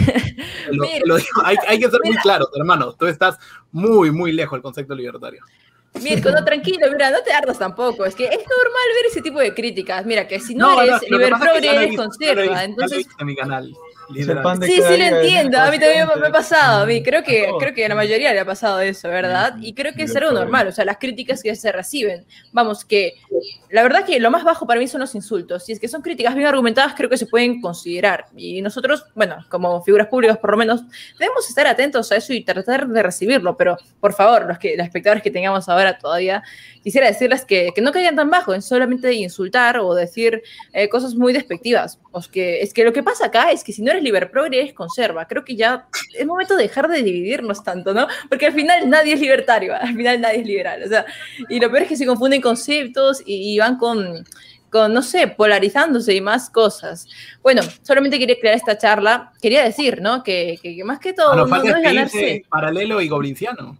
Uy, no, no, ya, ya, mejor, mejor. Ya, chicos, cualquiera de los empiece, por favor. Doy mi pase a paralelo. Bueno, yo, mira, si voy a poder dar algún mensaje, traten de no confiar en los políticos, se van a apoyar algunos, siempre es un mal menor. Los políticos, al igual que la democracia, no son un ideal, son tan solo un medio para alcanzar mayores cantidades de libertad. Y no piensen que porque, porque empiezan esos fanatismos que o Hernando de Soto o López Aliaga o cualquier otro parásito que haya aparecido en el futuro que se les aparezca, vaya a ser la solución para estos problemas. Son medios. Y como son medios, la solución está en ustedes, porque sé que es mucho más cómodo pensar que el político te va a salvar que tú vas a ir a votar y eso es suficiente para que después sean cambios culturales. Aquí todos los presentes tienen medios de comunicación, pero los que están ahí también pueden aportar de otras maneras, creen sus propios medios, participen en sindicatos, vayan a su junta de vecinos, júntense con personas que sean libertarias y háganse amigos, por último, generen un grupo que después se puede pasar para otras cosas. Pero no confíen en que El Salvador es este que voy a votar esta elección y que hoy me traicionó y ahora voy a esperar a que el siguiente candidato me va a salvar la vida o este partido político. Esos no son los cambios. Los cambios reales, y eso Argentina es un buen ejemplo que se está dando ahora, son multifacéticos, tanto a nivel partidista, como a nivel social, como a nivel económico, como a, nivel también mediático. Genial. Anthony, ¿sigues despierto por ahí? Sí, sí, por favor. Que mucho muchos se quieren escuchar, mira. Muchos, no. no, está reclamando en los comentarios antes de que ingreses. bueno, ¿qué puedo decirles, no? ya son casi ya 200 años, ¿no? De, esperar a un Mesías. Creo que es tiempo de, cambiar ese, ese, tipo de pensamiento, de que va a venir algún político para solucionar nuestras vidas en tan solo cinco años. Este es un cambio básicamente a largo plazo. Estamos dando todos, creo, la batalla cultural al movimiento, ¿cómo llamaríamos este movimiento? Liberal, libertario. Yo lo llamaría movimiento de la libertad, para abarcar a todos, básicamente. Ah, es algo nuevo que está surgiendo recién este año. No, el año pasado recién se estaba popularizando, gracias a Mirko, ¿no? Así que gracias a sus videos, básicamente yo también me puse a hablar de estos temas. Y el profe no, no lo conocía, el profe. ¿sí? no es por ser malo, pero yo este, me yo veía Paralelo 33, que era los primeros canales, ¿no? Y de, ese canal me pasó al canal de Mir, que dije, ¿qué? ¿Un peruano también haciendo esto? Y es donde yo me animé recién a, expresar estas ideas. Porque creo que antes de empezar, este, creo que como que había un miedo, ¿no? De, de, decir estas ideas en el mundo actual, porque la progresía, la izquierda básicamente nos está nos está gobernando. Obviamente una liberada también, no, no te preocupes. Yo todos los días. No puedes terminar sin votar tu GA, Goblitiano. No, puedes, no puedes terminar sin votar tu GA, Tienes que votar tu GA, mano. La gente lo pide. No. Sí, la gente lo pide. Un libergá entre todos podría ser. que luego el profe no dice, esos doteros libertarios de escritores, no dice, me sentí ofendido. No, tiene que votar su gal, Golinciano. Si no, no nos vamos. El stream dura tres minutos. No, no, esperen, chicos. Antes, el Ángel Liberto también quiere dar unas palabritas, ¿no? Porque ahora todos. Sí, exacto. A ver, dale. Pues en verdad quiero dar gracias a Liberal por dar su canal. Y en verdad, como siempre he dicho, Jorge es una muy buena persona. Somos amigos. Después de esto, vamos a hacer nuestras eh, liberchelas ¿Las liberchelas? Así que, así que tranqui, o sea, esto simplemente es un intercambio de ideas y nada más. Y más que nada, o sea, yo soy, yo, yo soy de la idea de que, por ejemplo, un conservador, ser conservador no es malo, ser progresista no es malo. El problema es cuando quieres utilizar el Estado para imponer tus ideas. Ese es el problema. Así que en ese aspecto yo soy todo amor y paz y, y que viva la libertad. ¿no? La libertad. Felicidades, Francesca, por los 7000. Qué vida. Uy, todo ya, no puedo creer. Felicidades. Felicidades. Ah, muchas gracias, chicos. No, no me doy cuenta. Ah, ah, y gente, gente, un último mensaje. Quiérannos a todos, no escojan. No, no escojan ni al profe sobre paralelo, ni a Gobliciano sobre una liberal, ni a Ángel Liberto sobre, sobre mi persona. Quiérannos a todos, gente. Mientras estemos acá vamos a dar todo. O sea, quién sabe, o sea, nadie está libre de sufrir un accidente ni nada, ojalá Dios no quiera. Pero quiérannos a todos porque literalmente nosotros nos queremos entre todos y espero que, que ustedes igual, gente. Eso, eso es lo que, lo que yo quisiera transmitirles. Exacto. Eh, chicos. Ya, despídense con un video alerta, carajo. No, tiene que, tiene que terminar así. Dale, con tres. Su con su, con su extra. Y hay que escuchar el gas de una liberal. Eh. No, no. ya. El, gas chileno, el gas chileno. El gas chileno, el chileno también falta. No, tienen que dar primero el ejemplo de los peruanos, porque es una cosa suya. Háganlo usted y yo, yo voy a dar mi libertad después. Adelante, uno usted. Ya, ya, ya. Chicos, todos juntos, ¿qué les parece? Ya, ya, yo, yo, yo.